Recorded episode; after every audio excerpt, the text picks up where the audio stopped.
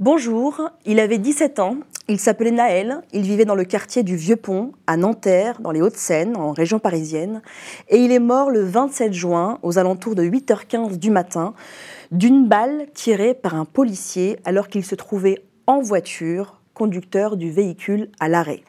Comme après d'autres morts de violences policières aussi, s'en sont suivis plusieurs jours de révolte dans les quartiers populaires, mais aussi dans les centres-villes et les zones commerciales périphériques de nombreuses villes de France, des villes moyennes, des petites et des métropoles. Depuis autant de jours, désormais, les chaînes d'information et les chaînes généralistes consacrent de nombreuses heures d'antenne à ces révoltes, qualifiées aussi d'émeutes et de violences urbaines. Pourtant, désormais, plus rien ou presque du traitement médiatique n'a à voir avec le meurtre de ce mineur et tout à voir avec la criminalisation des parents et globalement des habitants des quartiers populaires, des liens des médias avec leurs sources policières, de la difficulté aussi de parler du racisme au sein de la police et dans la société française en règle générale. Pour décrypter tout cela, nous avons le plaisir d'avoir trois invités en plateau, en plateau avec moi, tous habitants de Nanterre. Euh, Nordine Iznasni, bonjour. Bonjour. Merci d'être là. Vous êtes ce que certains appellent un militant infatigable. C'est une expression que j'ai lue beaucoup dans les portraits et dans les papiers qui vous étaient euh, consacrés. Militant infatigable de la cause des quartiers populaires, de tous les combats depuis euh, les années 80-90. Euh, vous êtes également travailleur social de profession et cofondateur du mouvement Immigration Banlieue. Est-ce que vous pourriez nous dire en quelques mots ce qu'est le MIB le mouvement de l'immigration et des banlieues, c'est un mouvement qu'on a monté juste un peu après euh, le Comité national contre la double peine parce qu'on s'est occupé aussi de la double peine, c'est-à-dire qu'on avait des gens avec qui on a grandi, avec lesquels on a vécu, qui avaient malheureusement fait de la prison, euh, avaient pris des interdictions du territoire ou des arrêtés ministériels, et, ils se trouvaient fort dépourvus. Et nous, on est venu en appui avec les familles, on a appris la loi, l'ordonnance de 45, les possibilités de faire le recours ou les requêtes. Et le mouvement de l'immigration et des banlieues, comme on n'était que sur la double peine, on voulait aussi parler des autres problématiques, l'école, le logement, le travail, le racisme, euh, voilà, dans la police. Et la question des droits en règle générale des habitants des quartiers populaires. Et vous avez aussi accompagné nombre de familles de victimes euh, de violences policières ces dernières années. Euh, Ahmed Tazir, bonjour. Bonjour Nassera. Vous êtes aussi un habitant de Nanterre, vous êtes journaliste, vous avez longtemps été journaliste à France 2, pendant une dizaine d'années, et puis ensuite euh, à la chaîne parlementaire en tant que journaliste politique. Et vous avez observé euh, depuis votre fenêtre euh, à Nanterre les révoltes immédiatement après le meurtre de, de Naël. Merci également d'être avec nous aujourd'hui. Merci pour l'invitation. Emando, bonjour. Bonjour. Je donne votre prénom seulement puisque vous ne souhaitez pas donner votre nom de famille. Vous êtes aussi de Nanterre, comme nos deux autres invités, habitant du quartier du Vieux-Pont. C'est ça. Le quartier donc d'où vient la famille de Naël et d'où venait Naël. Exactement, c'est ça. Et alors vous êtes proche de lui et de sa famille, n'est-ce pas? Oui, proche de la famille. J'ai été un grand frère euh, pour euh, Naël. Mm. Et vous êtes euh, chauffeur? Chauffeur de bus. De bus, de profession. Oui, voilà, depuis dix ans. Et merci beaucoup. Je sais que vous avez un peu hésité avant de venir. En tout cas, autour de vous. oui, bien sûr. C'était pas évident de persuader les gens de venir euh Oui, bien évidemment, parce que voilà, on ne sait pas sur quel terrain on va rentrer lorsqu'on est convoité par euh, des émissions télé.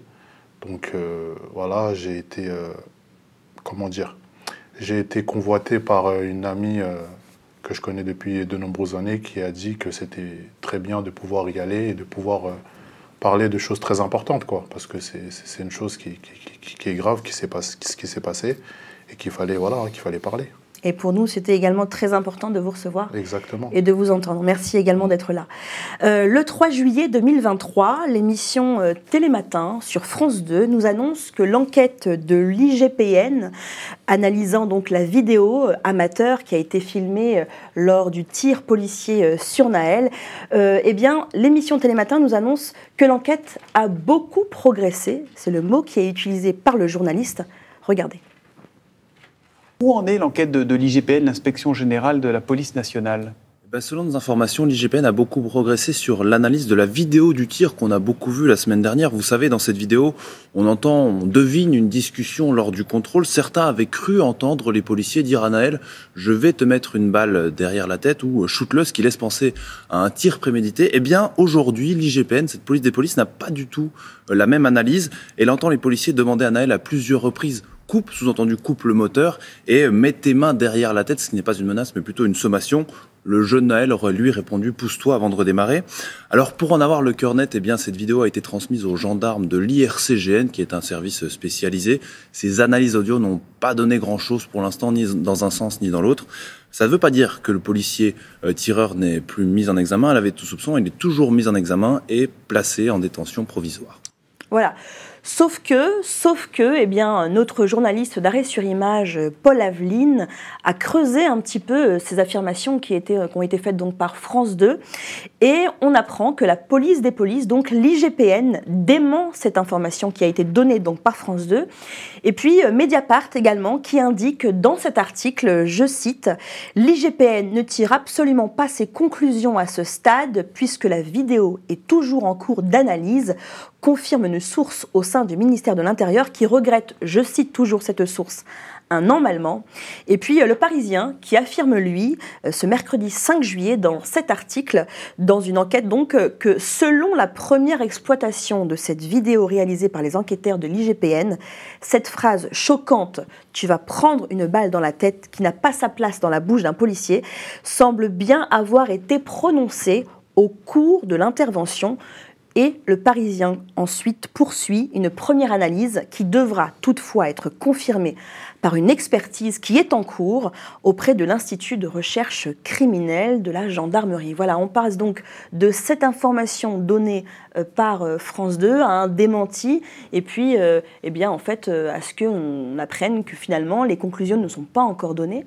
Quand vous apprenez ça, quand vous regardez ce genre de traitement médiatique, euh, Mando, Comment vous, comment vous recevez tout ça? Bah, comment est-ce que je reçois ça? Je vois qu'ils sont en train de se jeter la balle. C'est-à-dire, euh, oui, c'est pas moi qui ai dit ça, c'était le média, c'était le média. Euh, on a tous vu la vidéo, on a tous entendu la vidéo, on a tous entendu les mêmes mots. Voilà, ces mots choquants de la bouche du policier qui a choqué toute la France. Et euh, aujourd'hui, ils essaient de nous faire croire qu'il n'a pas dit ces mots. Donc euh, ça me choque, ça me choque. Même le fait de revoir ces vidéos, ça me fait encore quelque chose. Oui, j'imagine. Parce que, voilà, c'est horrible. C'est horrible de voir ça, de, de voir pointer son arme et de dire euh, ce, de tels propos. Donc, euh, c'est. Je suis encore bouleversé, je vous mens Ouais, pas. hein, je sais parce que, je l'ai- je l'ai vu euh, quand, quand on a passé le sujet. Bien sûr. hein. Je, je voyais que vous évitiez Ah, presque une- parfois de ah, regarder c'est- C'est euh, une vidéo l'image. qui est assez, voilà, qui est assez trash, mais il faut y faire face. Donc, euh, lorsque j'ai vu à Télématin le monsieur ici présent qui dit que l'IGPN avait conclu que il n'avait pas dit euh, shoot-le, shoot-le, mais coupe le moteur, coupe le moteur, mets les mains derrière la tête. Cela m'a bien fait rire. Pourquoi? Parce que je me dis, pourquoi mettre les mains dans la tête lorsqu'on est dans un véhicule? Je vois pas de logique dans ça. D'accord? C'est plutôt les mains sur le volant et couper le contact. Voilà. Nous nous sommes tous fait déjà contrôler au moins une fois dans notre vie. Et euh, je pense que c'est le premier protocole que les policiers en- engagent envers un citoyen lorsqu'ils leur demandent de, de, de- de- de coopérer avec eux pour euh, pouvoir euh, établir un contrôle d'identité ou un contrôle routier ou, ou quoi qu'est-ce. Ça paraît plein de bon sens ce que vous Ouais, dites. bien sûr. Et je crois que c'est la première fois que je l'entends dit de cette manière-là. Euh, Qu'est-ce que cela vous inspire, vous, Nordine, sur la manière dont les médias euh, ont globalement traité euh, ce sujet peu- depuis euh, maintenant une dizaine de jours? C'est malheureux, mais j'ai l'impression à chaque fois, à chaque fois de, revivre, euh, de revivre les mêmes choses. C'est-à-dire que dans un, premier bord, ils essayent de faire croire que le policier n'a jamais eu l'intention de tirer. Euh, et nous on, nous, on le voit. Et on entend en plus de ça les propos comme tout le monde. hein. Et malheureusement, malheureusement ou heureusement, il y, il y a eu des images. Ces images-là nous permettent de penser que. Parce qu'il y a eu d'autres affaires comme ça, malheureusement. Pourquoi, Nandine, vous dites malheureusement ou heureusement? Qu'est-ce que vous voulez Parce dire que par là? euh, malheureusement, euh, ils essayent toujours de, de bidouiller. Les...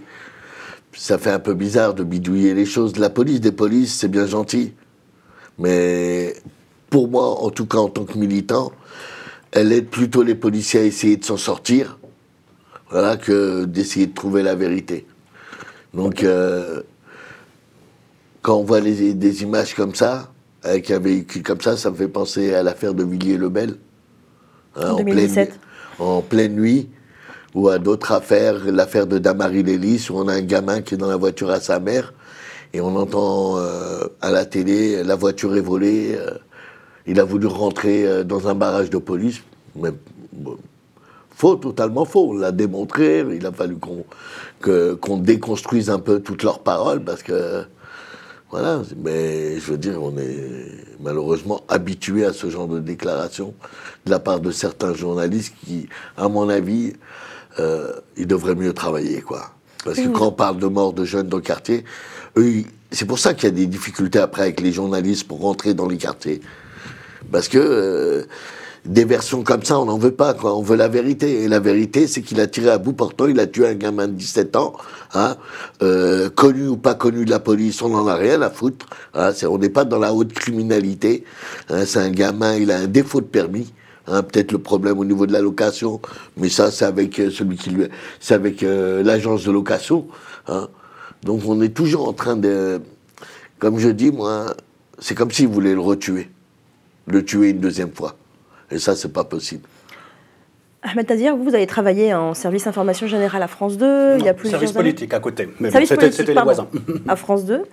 Euh, pour vous, qu'est-ce que cette erreur de France 2 dit du rapport des journalistes, de certains journalistes, avec les sources policières? Bah, Version de la police contre version euh, des jeunes, éternel euh, dilemme sur euh, les violences euh, policières. Moi, je me rappelle quand je travaillais donc au service politique de France 2, le service à côté s'appelait service info géné, info, information générale. C'est l'ancêtre du service police justice qu'on retrouve à BFM, LCI ou, ou- ou CNews. Alors, selon moi, ce service était totalement maqué avec la police. hein. Lorsqu'il y avait un fait divers dans les quartiers, le script du commentaire, c'était le communiqué euh, du ministère de l'Intérieur, de l'attaché de presse du, ministère euh, de, l'Intérieur. On donnait très peu la parole euh, aux jeunes, aux jeunes concernés par ces violences policières.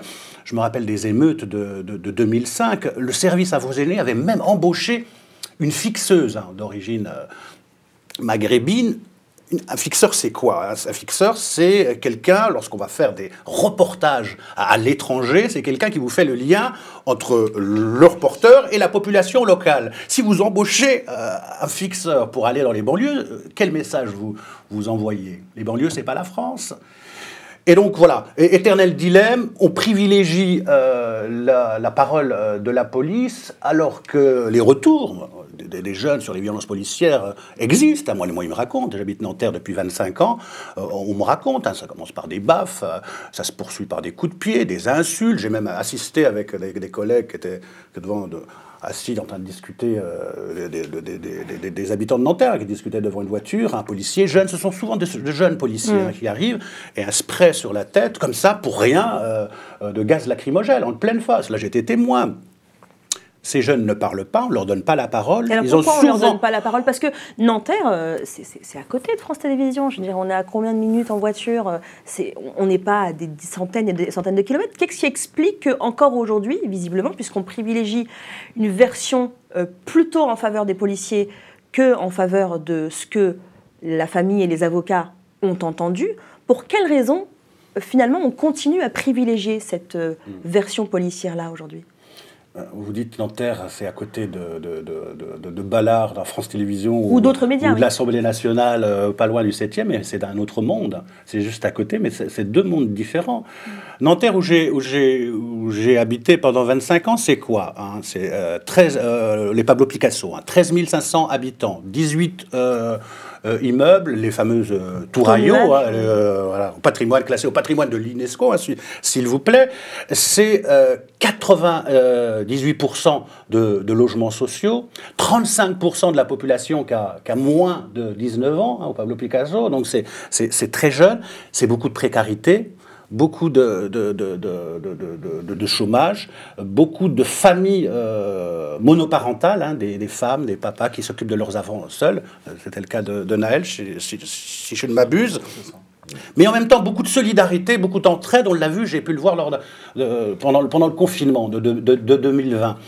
Eh bien, euh, voilà, tout ça, vous avez euh, ce- ce- ce- ce- ce- cette concentration de, de problèmes sociaux euh, qui ghettoise, qui ghettoise le- l'endroit. Alors vous me dites pourquoi les, journalistes n'y vont pas. Il y a le trafic de drogue. hein. On va en parler euh, certainement au cours de cette émission. Euh, c'est difficile, surtout quand vous travaillez en télévision, de ramener une caméra et quand, euh, quand- quand vous avez des jeunes qui guettent euh, et, et qui, et qui- qui vendent du cannabis. Il y, a, euh, il y a le profil sociologique aussi des journalistes. Journaliste euh, d'aujourd'hui en télévision ou en presse écrite, il a fait Sciences Po, euh, après il a fait une école de journalisme en trois ans. Il est plus enclin à appeler l'attaché de presse d'une institution, le ministère de l'Intérieur, euh, côté institutionnel, qu'aller euh, mouiller sa chemise, bouger dans les quartiers, euh, discuter, voir, choper l'information. Elle est plus difficilement accessible. Alors surtout en télévision, c'est plus facile en presse écrite, je, je pense, mais en télévision, il faut pas se poser sa caméra, prendre le temps, faire confiance, avec tous les reportages embarqués qu'il y a eu, pro-police, hein, les zones interdites, les Ouais. TF1, euh, les quartiers sont échaudés. Mando, vous êtes d'accord avec ça? Oui, bien sûr. Je suis d'accord avec euh, les propos euh, de mon collègue euh, sur ma gauche. Est-ce que des journalistes évidemment. sont venus vous voir et qu'est-ce que vous bien leur avez évidemment, Bien évidemment, ils sont venus euh, au quartier du Vieux-Pont où je réside, voilà, pour, euh, pour avoir euh, des informations vis-à-vis du petit Naël. Je, vais être, je vais être direct avec vous, on ne les a pas acceptés. On ne Pourquoi les a pas acceptés. Pourquoi? Parce que on ne voulait pas que cela soit de la récupération médiatique qui soit à l'encontre du petit. Donc euh, voilà, sa maman euh, venait de perdre son enfant. Je pense qu'elle n'avait pas besoin de s'exposer et de pouvoir euh, montrer son désarroi euh, aux yeux du monde, aux yeux de la France. Voilà, elle avait besoin, de, dans un premier temps, de faire son deuil et éventuellement pouvoir faire ce combat qui va être un très long combat pour elle.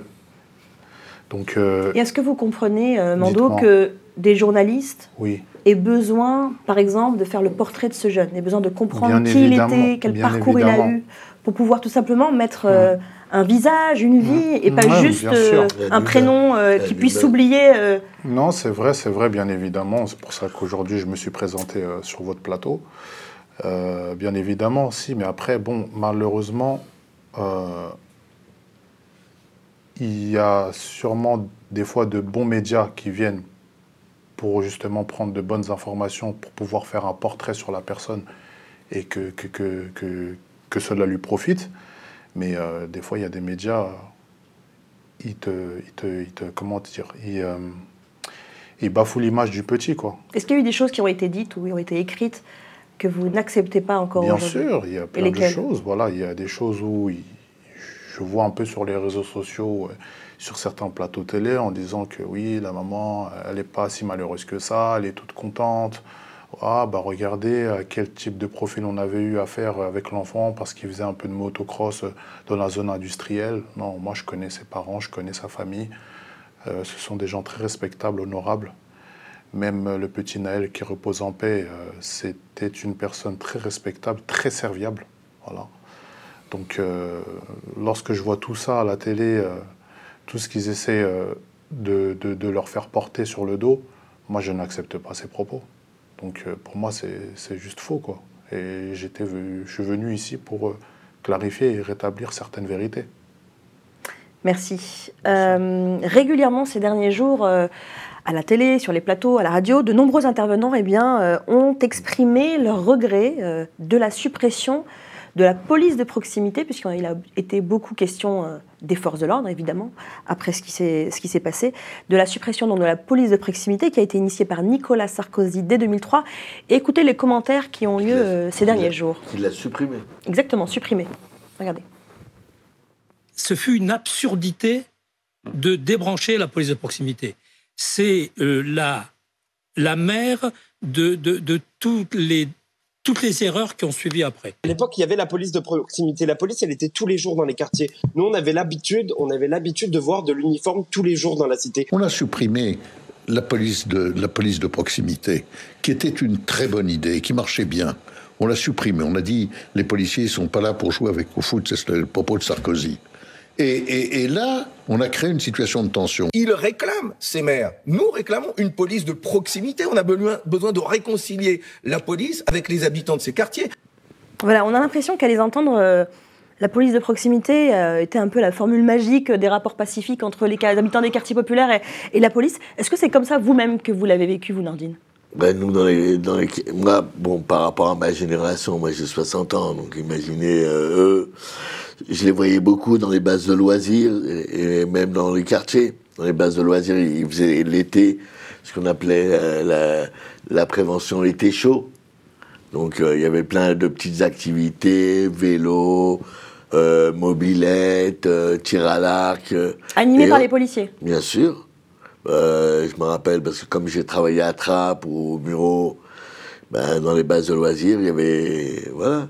Et ça permettait d'échanger. Ça ne veut pas dire qu'on va devenir des, copains, des amis, mais humainement parlant, ça change les choses. Mais je pense qu'il y a des gens qui sont des, petits politiciens, même s'il est président. Je pense que pour moi, c'est quand même une erreur, ça. Qu'est-ce qui a été une erreur? De supprimer. De supprimer. Voilà. Parce que quand même, ça, les gens, ils pouvaient parler avec les policiers. Les policiers, ils étaient, à mon avis, euh, c'est un aspect humain.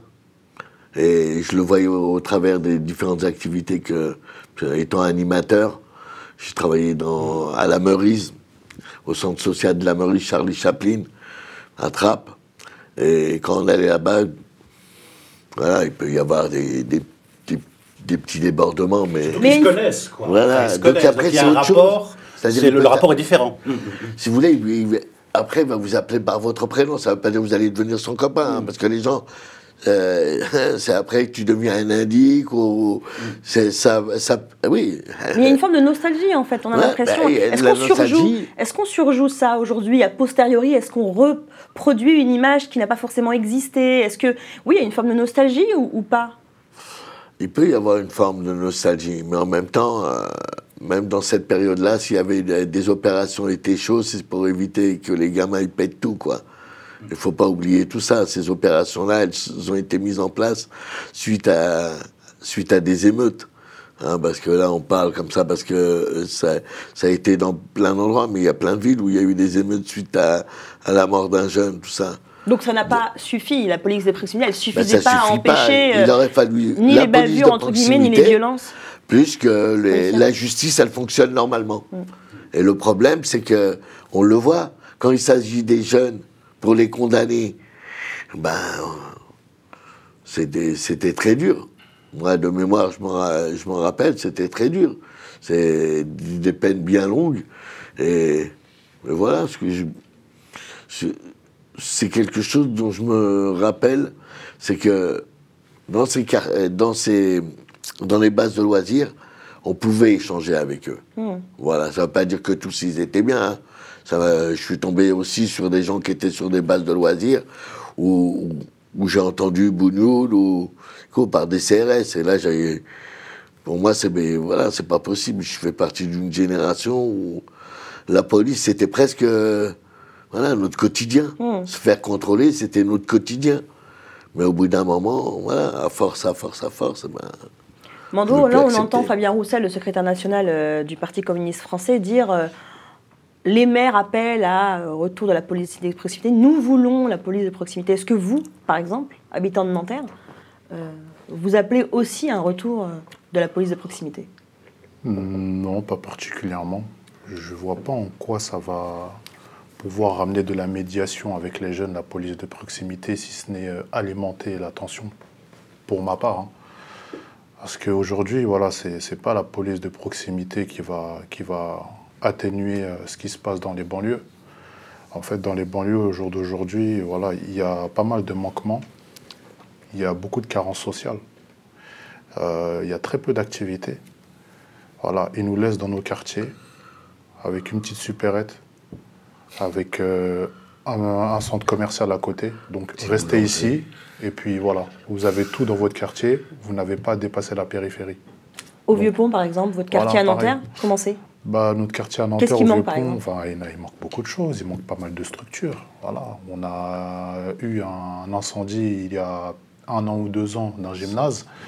Il n'y a plus rien sur le stade, il n'y a pas d'aire de jeu. Euh, voilà. C'est un incendie euh, criminel, accidentel on ne sait pas, Accidentel, accidentel, on ne sait pas, voilà, donc ça a été accidentel. Et ça n'a pas été euh, reconstruit derrière Ça n'a pas été reconstruit, voilà, il y a beaucoup de manquements. Il- voilà, il n'y a pas d'aire de jeu pour les parents, pour les enfants, donc euh, voilà, donc on a l'impression de se sentir délaissé. Voilà, après, euh, ça ne justifie pas que les gens doivent faire n'importe quoi ou quoi aux caisses, mais Mhm. voilà, en fait, si euh, ils tentent pas la main ou ils nous mettent pas autour d'une table pour nous demander qu'est-ce que vous souhaitez, je pense que ça restera toujours au même point. Il n'y aura pas de- il y aura pas d'avancement. en fait. Et alors ça, comment vous vous qualifiez en fait Alors du coup, ça, c'est quoi C'est Je ne vais pas vous mentir, hein, il n'y a pas très très longtemps, ils traitaient les jeunes euh, qui votaient pour euh, machin de radicaux de la banlieue, tout ça, ce monsieur. Vous voyez là, ce monsieur-là D'accord. Ah, il, est limite, ouais, il est limite quand il parle des, des enfants d'immigrés. Voilà. Je ne veux pas dire ce que je pense, mais il, avait, il est très très limite. Il pense qu'on est ses élus aussi, ils ont des défauts.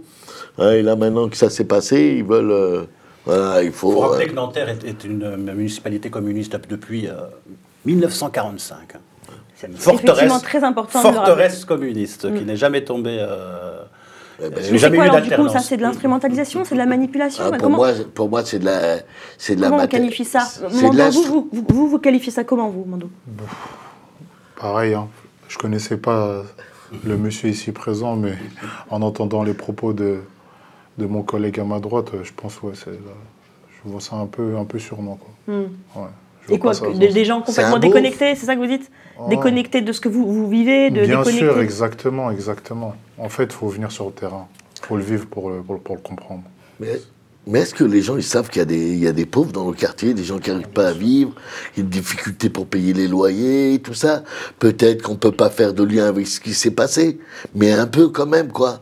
En 2005, on nous a dénié, euh, malheureusement. Mais quand, quand on voit l'histoire de 2005, vous allez, pas- 2005, la mort de Ziad Bouna et et Bena Ziad Traoré à Clichy-sous-Bois et les trois semaines de révolte urbaine qui en ont suivi. Moi, ma grande sœur habite à Clichy-sous-Bois, au Royer. Hein, pour les gens qui connaissent le bois du Temple, le chêne pointu. Donc ça, c'est des quartiers... euh, Ouais, juste à côté. Mais ouais, mais c'est-à-dire que mes neveux, c'était leurs copains, quoi. Comme là, qu'il y- un, de mes, ne- un de mes neveux, il connaissait bien la elle. Donc, euh, oui, moi, euh, à l'époque, déjà, déjà, ce qu'on entendait, c'est qu'ils voulaient voler. Et là, ces gens, ils voulaient fuir. À chaque fois, ils nous trouvent des. Mais non, c'est pas possible. Ils voulaient, ils ont voulaient rien voler. Ils avaient terminé un match de foot. Ils couraient pour rentrer manger. On était en période de jeûne. Ramadan. Voilà, de jeunes. Ils voulaient rentrer chez eux. Hein. Et qu'est-ce qu'on nous a dit à la télé hein Qu'ils voulaient, qu'ils étaient en train de voler dans une cabane de chantier? Il n'y a que ça à faire, quoi. Au bout du compte, ils se sont retrouvés dans un local électrique, ils en sont morts. Voilà, ça aussi c'est une manière de raconter. C'est-à-dire que même dans cette affaire-là, vous pouvez constater que le- les enregistrements du véhicule étaient défaillantes. Hmm. C'est très dur ça, hein. ils ont du matériel pourri quoi. Quand il s'agit qu'on puisse l'utiliser et voir qu'est-ce qui s'est passé, eh ben le matériel est défaillant. C'est intéressant que vous citiez euh, ce qui est arrivé en, en 2005 parce que c'est vrai que c'est quelque chose qu'on entend beaucoup aujourd'hui. Il y a une comparaison souvent qui est faite entre ce qui est pas- ce qui s'est passé en 2005 à la suite de la mort de Ziad Ebouna et ce qui est arrivé à Naël. Est-ce que vous, vous la connaissez bien, cette histoire-là, euh, euh, Mando? Est-ce que vous l'avez bien en tête Euh, Est-ce que vous avez l'impression d'être suffisamment informé pour avoir du recul sur ce qui est arrivé avec les, anciens, les, les- les autres, malheureusement, histoires de violences policières de ces 20-30 dernières années? Hum, avoir suffisamment de recul, euh, oui et non. Voilà. Enfin, voilà, avec Ziedebouna, si je me rappelle, j'avais 13-14 ans. Mm. Donc j'étais assez jeune. Donc euh, voilà, j'ai vu qu'il y avait eu des émeutes, etc. Bon, je me suis quand même informé. On m'avait euh, expliqué que c'était une bavure policière, qu'ils étaient rentrés dans un transformateur euh, EDF et qu'ils voilà, qu'ils avaient perdu la vie là-bas. Mm. Donc j'ai vu une très grande révolte qui a duré près de trois semaines. Donc je me suis dit, j'étais jeune et je me posais déjà les questions à savoir pourquoi est-ce qu'il y a cette révolte comme ça là. À 13 ans, 14 ans, Voilà, au moment où des, euh, des faits. Exactement, Mm. je me disais, mais qu'est-ce qui va pas? Et nous, toutes ces informations-là, on, on- on commence à se les poser dans la tête parce qu'on se dit, euh, peut-être il y a eu cumulation de beaucoup de choses. Les gens ne se sont pas réveillés comme ça du jour au lendemain pour pouvoir euh, se révolter ou se manifester. Et là, au jour d'aujourd'hui, aussi encore en 2023, parce que j'ai grandi entre-temps, avec euh, la bavure policière sur le petit Naël, là, je comprends mieux, là, j'ai beaucoup plus de recul. Mm. Là, je dis, ah, d'accord. En fait, c'est le cumul de beaucoup de choses, de beaucoup d'années et de beaucoup d'injustices. Et euh, c'est ça qu'il faut, qu'il faut, qu'il faut mettre une empreinte dessus, parce que ça ne peut plus continuer. On ne peut plus continuer. On va aller jusqu'à où comme ça? Ils font des enfants, c'est pas pour les perdre, les parents. Donc après, ils donnent la responsabilité aux parents à dire, oui, il faut euh, éduquer vos enfants, etc. etc. Mais mettent-ils les conditions pour, pour qu'on puisse les éduquer dans de bonnes conditions Moi, je pense pas. Ils ne nous mettent pas dans de bonnes conditions. Voilà. Donc, euh, voilà, il y y a- il y a beaucoup, beaucoup On, de choses. on va y arriver sur la question de l'appel à la responsabilité des parents. Mais avant d'y aller, j'aimerais quand même qu'on puisse regarder euh, un certain nombre d'images qu'on a vues euh, ces derniers jours, notamment euh, eh bien, celles euh, des bâtiments publics qui ont été attaqués, qui ont été incendiés, qui ont été brûlés, les écoles, les médiathèques, les centres sociaux, bus, bus publics également, lors des nuits de révolte qui ont donc suivi la mort de Naël. À Aubervilliers, Nanterre, Lyon, Marseille, des dizaines de bus incendiés, des centres culturels saccagés, des écoles, des crèches détériorées, mais également des commissariats et des mairies qui ont été attaqués. Parmi les dizaines de villes visées par les incendiaires et les casseurs, Amiens, dans la Somme, une école maternelle, la piscine municipale, un centre d'aide sociale, une mairie de quartier, une salle de sport ont été vandalisés. La plupart de ces équipements collectifs seront inutilisables pendant de longs mois. Au milieu des cendres et des décombres, quelques pages d'un livre de français et les manteaux de certains enfants épargnés par les flammes. Pour le reste, dans cette école élémentaire, tout a entièrement brûlé lors des émeutes dans la nuit de mercredi à jeudi dernier. Respectons nos propres quartiers. Quand on s'attaque à la bibliothèque de Clichy-sous-Bois, comme c'était cette nuit, on, on- on met en péril la rentrée scolaire, on met en péril... Cette bibliothèque, on l'ouvre tous les dimanches depuis deux, deux mois pour préparer les concours euh, de, de nos étudiants. Au total, plus de 200 bâtiments publics ont été touchés. Des écoles, mais aussi un centre de dépôt RATP. Attaqué au cocktail Molotov, voici les résultats. Une douzaine de véhicules détruits. On s'en prend au symbole, euh, parfois dans une forme de paradoxe aussi euh, d'une part de la population qui dénonce le manque de euh, voilà le manque de moyens, le manque d'activité, le manque de services publics et pour dénoncer va incendier la bibliothèque dont il pourrait avoir l'usage derrière. Parce que c'est ça aussi, c'est on s'en prend aux bibliothèques, aux médiathèques, aux écoles. Vous avez entendu hein, le commentaire euh, du journaliste de BFM TV. Euh, Est-ce que vous êtes d'accord avec lui quand il dit qu'il y a une forme de paradoxe entre euh, le fait qu'on s'attaque à ces bâtiments alors même qu'ils sont utilisés par les habitants des quartiers populaires? Vous le diriez comme ça, vous aussi? On est en plein de paradoxes, mais voilà, la situation, elle est comme ça, malheureusement. Euh, les, bien sûr, c'est eux qui en payent les premiers. la casse, c'est eux qui en payent le. Voilà, c'est eux qui sont. Qui en paye le prix Voilà, qui en payent le prix. Et malheureusement, malheureusement, je le dis, euh, des fois, s'il n'y a pas de choses comme ça, il y a des gens qui comprennent pas qu'on n'est pas des chiens ni des chats. Vous voulez la vérité? Il y a des gens, je les, je les vois à la télé parler. hein. Ces derniers jours, vous avez dit qu'on allait revenir. euh, après l'é- l'événement de Haïlero, j'ai entendu. Donc euh, le domicile du maire de la les roses euh, Vincent Jeanbrun, attaqué à la voiture bélier. Mais j'entends aussi qu'à la fin, ils ont chanté l'hymne national. Et qu'il y aurait des jeunes qui, seraient, qui auraient le sang impur. Et que. On y reviendra, mais quand même sur ces établissements publics. Vous, vous, vous, vous l'analysez comment en fait? Ah, comment j'analyse? Ben, C'est c'est un peu gros. C'est un peu particulier, hein, parce que là, en, en l'occurrence, il y a, des écoles, il y a des lieux de vie où les gens utilisent. Ben, ça, va les, ça, les, ça va les desservir, eux. On va les accuser de tous les maux de la société. Mais la, vérité, c'est que ça, reflète un peu l'état d'esprit dans lequel une partie de la population est. C'est-à-dire qu'on on se préoccupe pas d'elle, mais on se préoccupe d'elle à partir du moment où il y a des événements comme ça. Voilà. Je peux pas. Moi, je suis ni pour. Ni, je suis pas en train. Je vais pas dire je soutiens ce genre d'acte, mais voilà. Je peux comprendre, comme je peux comprendre qu'à l'époque euh, où j'avais une vingtaine d'années, euh, le cerveau il fonctionnait pas forcément de la même manière. Donc, euh, je pense que c'est eux qui vont qui vont payer les et qui vont payer cette casse. Mando, à, à Nanterre, que ce soit dans votre quartier ou à Nanterre en règle générale, qu'est-ce qui a été détruit? Il y a eu un centre euh, de loisirs issu de mon quartier qui a été détruit, avec un centre social culturel aussi. Donc au Vieux-Pont Exactement. Donc, euh, non, bien sûr. euh, J'imagine que vous en parlez entre vous de ça, Oui, parce que c'est devant, devant chez vous. euh. Oui, bien sûr, bien sûr, parce que ce sont nos petits frères et nos petites sœurs, ainsi que nos neveux et nièces qui, qui profitent de ces structures et qui aujourd'hui voilà, ont été incendiés.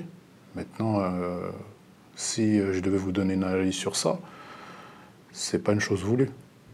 C'est pas une chose voulue, voilà, c'est que, euh, en fait, les personnes, surtout l'opinion publique, pourraient penser que voilà, ils ont détruit ça parce qu'ils ne veulent pas étudier ou ils ne veulent pas s'insérer dans la société. Non, non, non, c'est pas ça du tout. C'est que par tous les moyens, en fait, ils essaient de se faire entendre. Je ne dis pas que c'est la meilleure façon de pouvoir se faire entendre en incendiant des écoles, des centres de loisirs. Voilà, ça- peut que nous pénaliser, nous, les habitants du quartier. Mais voilà, il faut, il faut aussi savoir et il faut aussi euh, se rappeler que la France est un pays de révolte en soi déjà. Avec mai 68, avec euh, la prise de la Bastille, c'est-à-dire en fait, voilà, c'est pas un pays qui voilà, obtient ce qu'il veut par euh, des manifestations pacifistes. Maintenant, j'aimerais quand même vous rappeler que je n'appuie pas ces actes, d'accord?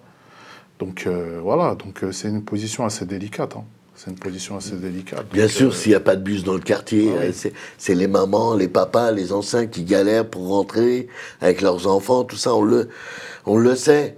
Hein Mais malheureusement, voilà, il, faut, il va falloir reconstruire et peut-être euh, discuter d'une, parler d'une autre manière de la population des quartiers. Voilà, c'est ça le problème, c'est que les, les jeunes, ils entendent tellement des gens les insulter tous les jours pendant la période là. On est des- presque devenus des sauvages, quoi. Mais ça, ils le pensaient avant. Mm. Ça, ils le pensaient déjà avant. Ils pensaient pas. Et, et j'ai. C'est rare, à part euh, euh, quelqu'un que j'ai vu que j'aime bien, que je. Noël, ma mère. Mhm, mhm. Donc est- euh, écologiste, ancien Ouais, candidat à l'élection plutôt- présidentielle en plutôt 2002. journaliste, tout ça. Qui était journaliste avant, Voilà, et qui était venu à l'époque à Puteaux euh, faire un reportage sur la, sur la vie des jeunes. Ah, Plutôt dans les Hauts-de-Seine. Ouais, dans les Hauts-de-Seine. Et, et là, vous avez des gamins qui disent Moi, je peux pas inviter les gens parce que on habite dans la, proxi- dans la promiscuité. Et ils étaient gênés de parler de ça. Mm. Donc, euh, de la vie de tous les jours. Et ce qui fait qu'ils ont des copains qui les invitent, mais ils y vont pas parce qu'il ne peut pas l'inviter, lui. Et on, comme ça, quoi, dans des conditions.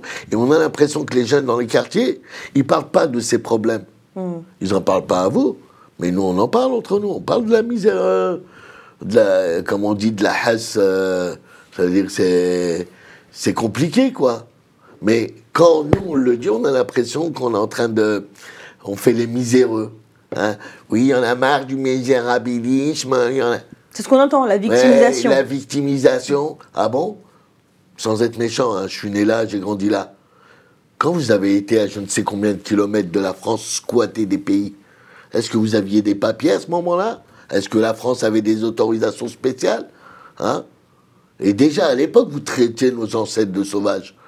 Hein? Aujourd'hui, ça évolue euh, guère plus dans la bouche de certains. Mm. Et heureusement qu'on a quand même des personnes qui parlent autrement.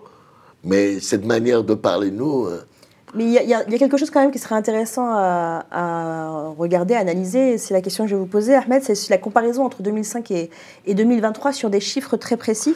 C'est le sociologue euh, Marwan Mohamed, qui est chargé de recherche euh, au CNRS, qui a publié euh, ce tweet euh, donc sur Twitter. Une comparaison intéressante donc, entre les révoltes, révoltes de 2005 et les révoltes de 2023 aujourd'hui, sur une semaine de tension. Donc, sur les bâtiments publics détruits ou endommagés, 233 en 2005, 2508, donc euh, 10 fois plus aujourd'hui. Véhicules incendiés, 10 346 en 2005, 12 000 et quelques aujourd'hui. Policiers et gendarmes engagés au pic, 11 700 en 2005, 45 000, quasiment 4 fois plus aujourd'hui. Et enfin, police et gendarmes, euh, policiers et gendarmes blessés, 217 en 2005, plus de 800 euh, aujourd'hui. Comment expliquer euh, ce qu'il appelle euh, ces marqueurs d'intensité des révoltes, euh, Ahmed Tazir Une gradation hein, effective. Pour revenir sur le terrain, on va voir à Nanterre, Pablo Picasso, les jeunes l'avaient dit, hein, moi, euh, sur, le, sur le, le- le saccage. Je- J'avais une, euh, je ne sais pas si vous voyez en dessous des, en dessous des tours nuages, vous avez une- un, un grand bâtiment où ils ont inscrit euh, Allah yarahmou euh, Naël, que Dieu, que. Dieu paie à son âme. On va tout brûler, on va tout saccager. Donc ils l'ont dit. Et il y a un lien direct entre la mort du petit Naël, donc euh, le 27 juin à 8h16 du matin, tué lors d'un euh, d'un contrôle routier euh, à 17 ans, et, euh, et, et ces, et ces- et ces bâtiments brûlés. Alors ils ont brûlé quoi Moi, moi en bas de chez moi, ils ont brûlé un centre culturel. Bien sûr que c'est pas, ça va pas leur, leur rendre service. Mais C'est- pourquoi expliquer que c'est- Mm, mm. c'est quasiment 4 fois, 5 fois, 6 fois plus sur les items qui sont donc euh, analysés par euh, le sociologue Marwan Mohamed Comment, comment vous, vous l'expliquez? Allez-y. Il y a, il y a l'intensité, il, y a il y a une grande différence déjà euh, aussi avec, avec 2005. Euh, en 2023, euh, on a les réseaux sociaux. On a Snapchat, on a TikTok, et il y a eu beaucoup, beaucoup de rassemblements. On s'est- regroupés, on s'est donné rendez-vous. D'ailleurs, euh, pour le coup, là, le- euh, la, la police était au courant. euh, et ça n'existait pas en 2005. hein, ce- c'est- Donc il y a un effet multiplicateur par les réseaux sociaux. par les réseaux sociaux, ce qui explique, ce qui explique beaucoup. Et puis, euh, et puis, euh, et puis une rage, une rage euh, qui, qui, qui regroupe, qui, qui, qui regroupe beaucoup, beaucoup les, les petits. On a eu des chiffres là. c'est Gérald Darmanin qui était, pour le coup, c'est les chiffres du ministère de l'Intérieur qui était auditionné. Donc au, au- au Sénat, il y a eu entre 8000 et 12 000 émeutiers. hein. Il y a eu 3500 euh, interpellations. 60% des interpellés n'ont pas de casier judiciaire. C'est-à-dire, ils n'ont jamais rien fait avant. Mm. Donc vraiment, c'était pour, euh, pour Naël. Pour Naël. Mm. Mm. Vous, Mando, euh, est-ce que vous avez pu éch- échanger, discuter avec euh, certains jeunes qui se sont révoltés peut-être les premières nuits après la mort de Naël et qu'est-ce qu'ils vous disaient? Bah, c'était de la colère. hein. C'était de la colère, c'était beaucoup d'émotions, c'était voilà, c'est c'était des amis proches, c'était de la famille, c'était voilà, ils étaient peinés par euh, ce qui s'était passé. et, Et qu'est-ce qu'ils disaient? La colère, comment elle s'exprimait? Hum, la colère, elle s'exprimait bah, justement à se faire entendre, à se faire entendre, à, à- à ce qu'il y ait une justice cette fois-ci, que ça ne soit pas rest- que ça ne reste pas impuni. Parce que voilà, hein, ils sont venus, euh, les policiers, euh, au sein du quartier. Avant qu'il y ait tous ces événements, on a parlé. On leur a dit pourquoi. Pourquoi, pourquoi encore et encore et encore et encore? Quand est-ce que ça va s'arrêter? Voilà, aujourd'hui, euh, les enfants, ils sont en colère parce que ils se disent, et ils ont compris, hein, parce que comme l'a dit, euh, avec les réseaux sociaux maintenant, il y a beaucoup d'informations, il y a un effet assez multiplicateur. C'est-à-dire, euh, on est beaucoup plus informé aujourd'hui. Et ils se disent, de toute façon, ça va rester impuni. Le policier va sortir au bout de six mois. Voilà, il, il va aller vivre dans le sud, il va être muté. Et puis voilà, là, il, a- il aura, détruit une famille. Et, et voilà. Donc euh, voilà, il y a beaucoup de choses, il y a, il y a tout plein de paramètres Mm. qui rentrent euh, dans ça. Donc euh, non, non, non, c'est pas, c'est pas évident. Et on l'évoquait tout à l'heure, hein, il y a eu euh, ces fameux appels à la responsabilité des parents. c'est quelque chose qu'on entend euh, régulièrement ces derniers jours. De nombreux appels à la responsabilité qui ont, été faits, qui ont été faits par tous les décideurs politiques, les élus locaux, les ministres, jusqu'à même Emmanuel Macron, jusqu'à la demande même de sanctionner les parents financièrement. Ça me paraît essentiel de rappeler que les parents qui ne s'intéressent pas à leurs gamins, qui les laissent euh, traîner la nuit en sachant où ils vont aller quand ils ont 13, euh, 14 ans, ils encourent deux ans de prison ferme et 30 000 euros d'amende. Très franchement, de vous à moi, si demain vous attrapez votre gamin qui descend dans la rue pour brûler des véhicules de police, ou les caillasser des pompiers, ou piller des magasins, la méthode c'est quoi? C'est deux claques et au lit. Moi, je- j'en appelle à la responsabilité, euh, à la responsabilité des parents notamment, euh, euh, pour que le soir, ces jeunes soient chez eux parce qu'ils ils se mettent eux-mêmes en danger. Il s'agit de parents qui sont totalement démissionnaires. Comment peut-on accepter que des enfants qui ont 12 ans, 13 ans, 14 ans, 15 ans soient à 2 heures du matin dans les rues en train de cogner comme ils le font? Un tiers des interpellés de la dernière nuit sont des jeunes, parfois des très jeunes. C'est la responsabilité des parents de les garder au domicile. Et donc il est important pour la quiétude de tous que la responsabilité parentale puisse pleinement s'exercer et j'en appelle au sens de la responsabilité des mères et des pères de famille. La République n'a pas vocation à se substituer à eux. Je pense qu'il faut euh, désormais suspendre euh, les allocations fam- familiales et les allocations sociales aux parents de mineurs récidivistes, car il serait absolument inadmissible que euh, les Français qui bossent, que les Français qui se lèvent tôt, soient contraints de payer les dégâts qu'ils n'ont pas commis. Mando, quand euh, les responsables politiques disent que les parents euh, des quartiers populaires, et donc de Nanterre, entre autres, sont démissionnaires, qu'est-ce que vous leur répondez vous? Sont démissionnaires, c'est-à-dire vis-à-vis de. Bah, Ils disent euh, ils ont démissionné, ils ne s'occupent pas de leurs enfants, ils abandonnent leurs enfants. C'est totalement faux. C'est totalement faux. Voilà. Les parents sont venus euh, du pays pour avoir une meilleure qualité de vie, pour avoir un confort, pour donner euh, une meilleure qualité de vie à leurs enfants qui vont faire grandir ici dans cette France qu'on aime tous, parce que nous sommes tous français. Il ne faut pas qu'ils l'oublient. Donc, euh, lorsqu'ils disent qu'ils sont démissionnaires, je dis, j'ai envie de rire. C'est totalement faux parce que euh, voilà, hein, il y a beaucoup, comme je l'ai dit, il y a beaucoup de carences sociales dans le sens où voilà, il y a de la monoparentalité, où euh, éventuellement voilà, il y a la maman qui va travailler, qui laisse ses enfants derrière, etc. Donc, il n'y a pas les conditions pour qui puissent leur permettre d'avoir voilà, les, armes nécessaires pour pouvoir euh, avoir euh, une mainmise sur les enfants. Parce que au bout d'un moment, voilà, l'enfant grandit. L'enfant grandit, voilà, on va pas tout le temps être derrière lui, euh, à lui dire tu fais ci, tu fais ça. Voilà. Il commence à comprendre les choses, il commence à voir les choses. Et euh, lorsque j'entends ça, dire qu'ils sont démissionnaires, non, c'est totalement faux. Parce qu'à une certaine époque, de, de ma génération, je me rappelle lorsque je ramenais de mauvaises notes à la maison, je me mangeais une bonne correction. Ah, les fameuses mauvaises notes. Exactement, voilà. Je pense qu'on a tous connu ça Voilà, ici. on se faisait convoquer, voilà, la maman mettait une bonne clim. C'est-à-dire, voilà, reste à ta place, sinon ça va chauffer. Les années sont passées, les générations ont changé. Aujourd'hui, maintenant, lorsqu'on essaie de faire, euh, voilà, de mettre de l'ordre dans son foyer, on nous dit non, vous n'avez pas à faire ça avec vos enfants, sinon, voilà, ils vous ramènent des services sociaux, l'enfant est battu à la maison, etc. Donc euh, voilà, les- on a perdu la main. En même temps, les, les, les, les claques, les gifles, c'est de la violence. Et la violence, Enfin, à, à l'égard même de ses propres enfants, c'est interdit. non, je vais vous dire une chose. Moi, je l'ai vécu comme de l'amour. Je vous le dis honnêtement. Moi, ça m'a servi. Personnellement, dans ma vie, ça m'a servi.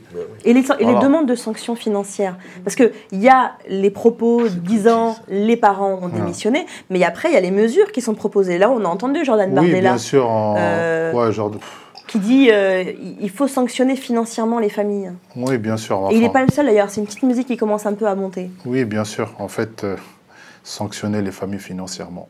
Financièrement, ils n'ont pas. Alors, vous voulez leur enlever encore déjà ce qu'ils n'ont pas, c'est-à-dire la CAF. Vous allez créer de la misère. Et lorsque les gens ils n'ont plus rien à manger, qu'est-ce qu'ils font Ils vont chercher à manger. Et là, ça va devenir encore beaucoup plus dangereux. Donc, je vois, je vois pas. C'est pas une bonne solution, ça, de, de supprimer la CAF. euh, C'est pas.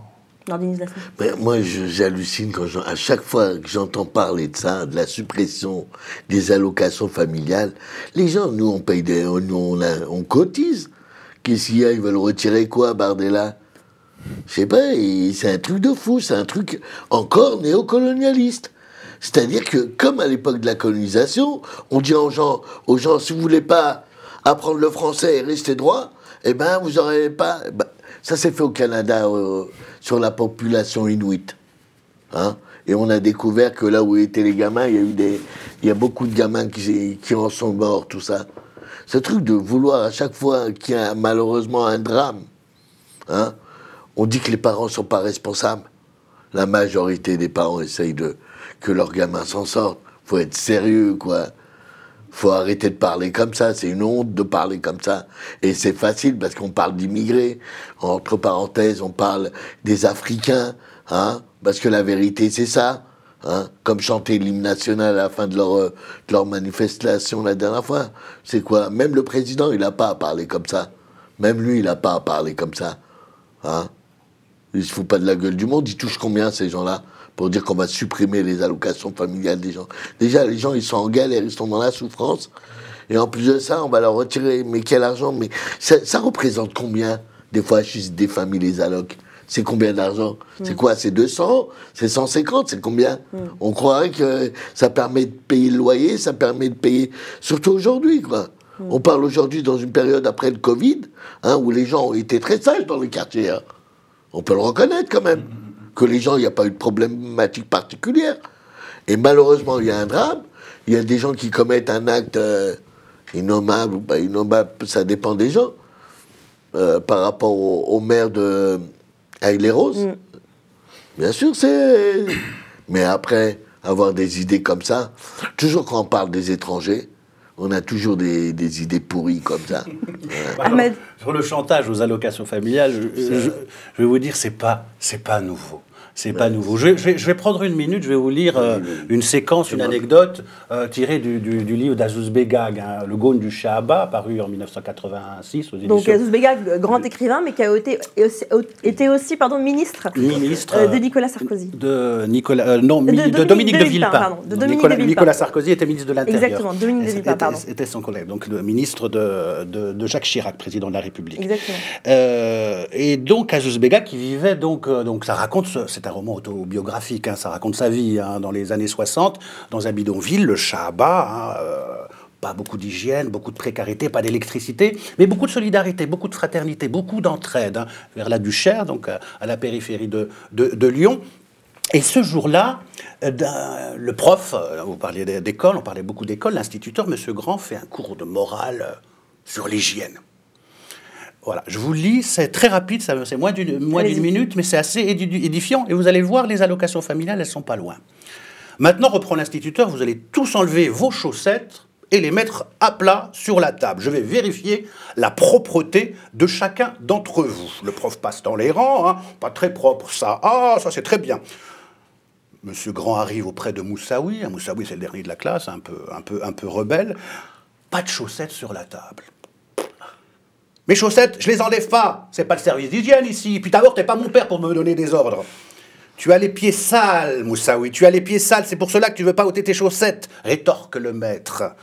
Alors l'incroyable se produit, hein, je vous épargne les insultes de Moussaoui, se transforme un peu en Mohamed, Ali, un boxeur. Si tu veux te battre, viens, tu me fais pas peur, rétorque Moussaoui. On réglera ça chez le directeur. Le directeur, je le nique. Vous serez expulsé de l'école. Tu sais où je me la mets, ton école?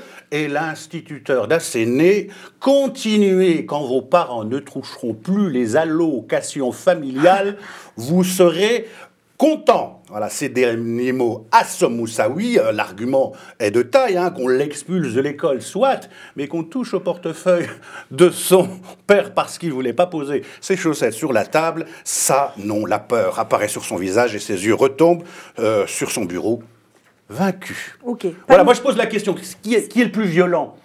C'est Moussaoui, le rebelle, euh, boxeur, qui insulte le professeur, ou Monsieur Grand qui demande à ses élèves de poser leurs chaussettes sur la table pour vérifier l'hygiène Et qui dit donc, attention, on va vous enlever les allocations. Allocations Sauf que, sauf que, là, on est dans les années 60. Mm. Là, aujourd'hui, on est en 2023, avec un parti, le Rassemblement National, et l'extrême droite en général, qui rassemble 11 millions d'électeurs. C'est La situation n'est pas la même. Mhm, mhm, On est d'accord.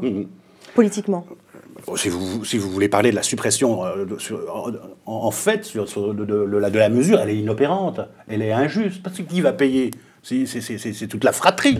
Euh, si vous avez euh, un frère délinquant, mais vous avez un petit frère et un petit- une petite sœur qui bossent bien à l'école, qui veulent s'en sortir, c'est eux, tous, hein, qui vont payer. Donc, ces mesures inopérantes, inefficace et fondamentalement injuste. Mm. Je me rappelle d'une anecdote. J'ai eu un problème en classe en CM1. Quelle mémoire, hein, en CM1. Je me souviens pas de ce que j'ai mangé hier, Non, pardon. mais c'est pas ça. Comme c'était en CM1, on avait été en classe des neiges. À l'époque, on avait la- cette possibilité-là à Nanterre, tout ça. Et euh, je me suis pris la tête avec la maîtresse. Et il y a mon père qui est venu à l'école. Et je crois que c'était une erreur qu'il vienne à l'école. Pas pour la maîtresse, mais pour moi. voilà, donc quand, je, quand on dit que les parents, ils s'en foutent, c'est pas vrai. Pour eux, c'est la honte de venir à l'école, qu'on lui dit ton enfant, il ne sait pas se tenir, il nous manque de respect. Et en- tout et ça. en même temps- Il te- Et moi, moi, il m'a claqué. Je vous dis franchement, il m'a mis un- une claque. Mais en même temps, Nordine, c'est intéressant ce que vous Mais- dites parce que c'est des images que j'aimerais vous montrer. Euh, on a ça, les appels à la responsabilité, les parents qui sont démissionnaires, ils ne foutent rien. Et en même temps, on a d'autres images où on voit des mères de famille, M, accent grave, Oui, oui. RES, notamment ici à Aulnay-sous-Bois, filmées par Rémi Buzine, qui est journaliste à Brut. Des images qui datent du 2 juillet 2023, où on le voit avec leur pancarte euh, Ça suffit la violence, on a marre de la casse, etc. Stop aux casses. Je veux dire, il y a un paradoxe. Je veux dire, d'un côté, on nous parle d'un parent démissionnaire, mais de l'autre, ces parents-là, ils, ils- ils manifestent. Ça, ils le retiennent C'est des pas. parents. Ouais, ça, ils le retiennent pas. Ça montre la responsabilité des parents lorsqu'on voit ça. Et pourquoi ils le retiennent pas, Mando? Bah, ils prennent ce qui, ce qui les arrange, pour ma part. Pour salir plus facile. Voilà, tout simplement, pour, euh, pour, pour, pour, pour ternir l'image euh, euh, des parents issus des quartiers populaires. Voilà, on le voit. hein. Il y a des mamans, des grandes sœurs, voilà, des filles d'autrui qui, qui disent euh, stop à la violence, voilà, stop au casse. C'est qu'elles ont une responsabilité, une part dans tout cela. Euh, elles n'ont pas attendu qu'on les menace de leur enlever la cave pour euh, aller dans les rues. Non, pas du tout. Voilà. Nordine Donc, euh, Bah, il a raison. Hein. Euh, Je sais pas ce que je vais dire de plus, mais. Bah, s'il n'y a rien dit de plus, on ne dit rien Non, de plus. pas ça. on ça- peut rester sur ça Non, aussi. moi, tout ça, je le sais. Je le sais. Que, euh, que ce soit les mamans, les papas, les grandes sœurs, dans les quartiers, les gens, ils s'en foutent pas. C'est pas tellement ces images-là qu'on a vues aussi. hein. Là, c'est des images Hmm. issues de Brut, sur un réseau social, Twitter. Elles ont été diffusées effectivement sur les chaînes généralistes, mais pas tant que ça. En revanche, les appels politiques à la responsabilité des parents, ça, on les a vus partout. Ils nous ont envahis. Ils nous ont envahis. Franchement, ils nous ont, ils nous ont saoulés. Oui, Ahmed. Il faudra poser la, la question de la responsabilité aussi des politiques sur cette ghettoisation. hein. Je vais vous expliquer la massification, la, la- Voilà. la massification, la concentration des problèmes sociaux dans un, dans un même endroit. Je vais vous expliquer Nanterre. Nanterre, euh, il y a 18 immeubles, donc les touraillots. Une partie des immeubles app- appartiennent à la, Là, Pablo Picasso. hein. Pablo Picasso, Mmh. voilà.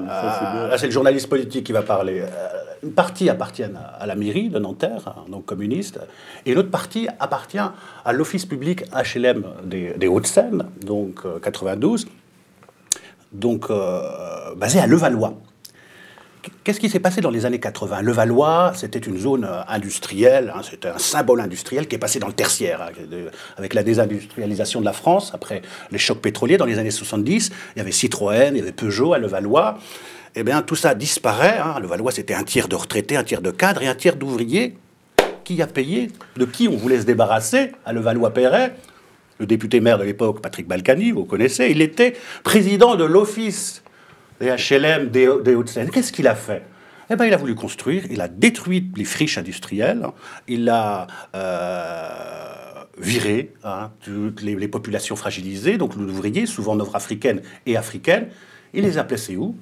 À Nanterre. Il était président de l'office euh, public des HLM des Hauts-de-Seine, donc il avait une partie, il avait la main- partie- il avait la main sur une partie des immeubles à Nanterre. Il a renvoyé tout ça, donc les, populations fragiles, euh, à Nanterre. Donc il faisait coup double. hein. il se débarrassait donc euh, d'un- problème, de- des, populations précarisées donc euh, à, Levallois-Perret. Il, en- remplaçait par des zones résidentielles hein, et des bureaux, beaucoup de bureaux. hein. on l'appelait le maire bâtisseur à l'époque. Il faisait coup double et donc il jetait aussi à cailloux euh, chez les rivaux. Euh, Il y a de la bagarre, euh, c'est une, ba- une bagarre Mhm. partisane entre RPR et Parti communiste. communistes. Donc il jetait à cailloux dans le- la chaussure de la municipalité rivale communiste euh, nanterre. hein. Ils appelaient les staliniens, ils les détestaient. Bah, Donc ça, c'est une, explication. Parce que les Arabes et les Noirs, on dit, ah, bon, les Arabes et les Noirs, ils vivent ensemble. Ils n'ont pas voulu vivre ensemble. C'est aussi la conséquence de politiques euh, euh, municipales, de politiques publiques, même locales, euh, concernant le logement. C'est pas qu'ils n'ont pas voulu, c'est qu'on leur a pas demandé leur avis. On leur a pas Parce demandé leur réalité, avis. ils vivent Oui, ensemble Ils vivent ensemble. Mm. Mm. C'est intéressant là, sur la question de la responsabilité euh, des politiques, parce que on le voit, il y a eu aussi un autre défilé, euh, non pas, pas les maires M E accent grave RES, mais les maires M A I R E S. À la suite, vous le disiez tout à l'heure, Nordine, de l'attaque à la voiture bélier du domicile du maire de l'Aille-les-Roses dans le Val-de-Marne, euh, Vincent Jeanbrun. Donc son domicile a été attaqué dans la nuit du samedi 1er au dimanche 2 juillet. Eh bien, euh, un rassemblement euh, avec des maires, des élus locaux, des députés de la région francilienne a, été- a organisé. C'était le, euh, le pardon? Avant-hier. oui, c'est ça, il y a 2-3 jours. J'arrive pas à retrouver la date, pardonnez-moi. Euh, on va le voir de toute façon à l'écran. Et regardez cette masse d'élus locaux euh, se retrouver donc tous ensemble pour dénoncer, dit-il, disent-ils, pardon, les violences urbaines.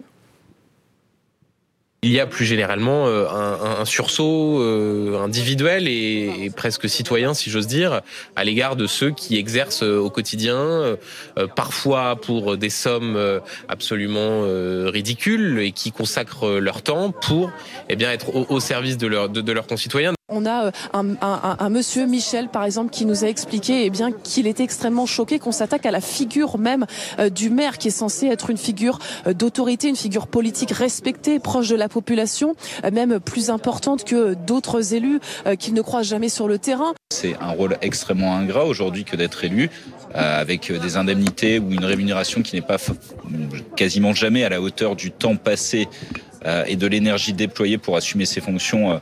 Euh, comme le font la, plupart des élus. Euh, Aujourd'hui, il faut avoir du courage quand on voit ces, images pour se dire euh, je vais m'engager en bon, je vais m'engager dans la vie de ma municipalité, dans ma mairie. Si c'est pour être pris pour cible derrière, c'est vrai que c'est extrêmement compliqué. Vous le voyez, cette Marseillaise qui est en train d'être entonnée ici dans les rues de la les Roses, aussi bien par les habitants que par les élus. Je vous laisse écouter notamment une partie de la Marseillaise.